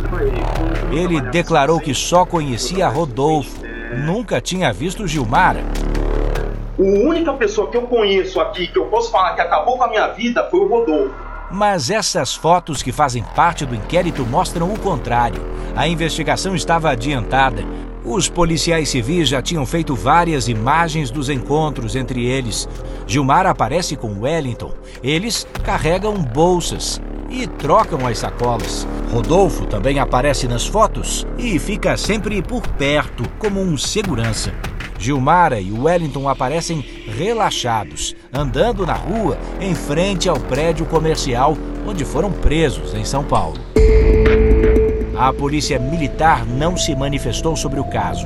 A defesa do ex-PM Leonardo da Costa diz que não sabe onde ele está. A defesa do policial Wellington Ferreira não retornou ao nosso contato. O advogado criminalista Gustavo Polido, que defende Gilmara Lasclota, atendeu nossa reportagem. Ela é. Ela é empresária, trabalha com diversos ramos da atividade comercial, trabalha com transações de imóveis, trabalha com grandes empresários. Ela não é relacionada ao tráfico de drogas. Eles desafiaram uma perigosa facção criminosa. Foram descobertos pela polícia e agora estão também na mira do crime organizado. Quando se descobre, então, uma traição desse nível, onde se está lesando financeiramente a organização criminosa, é pena de morte sem nenhuma discussão. Eles matam a pessoa. A prisão de um novo suspeito do sequestro da britânica Madeleine McCann agitou a Europa nesta semana. Nós voltamos ao vivo a conversar com a nossa correspondente Ana Paula Gomes em Lisboa. Ana Paula, como tem sido a reação dos portugueses, já que o sequestro aconteceu aí, né?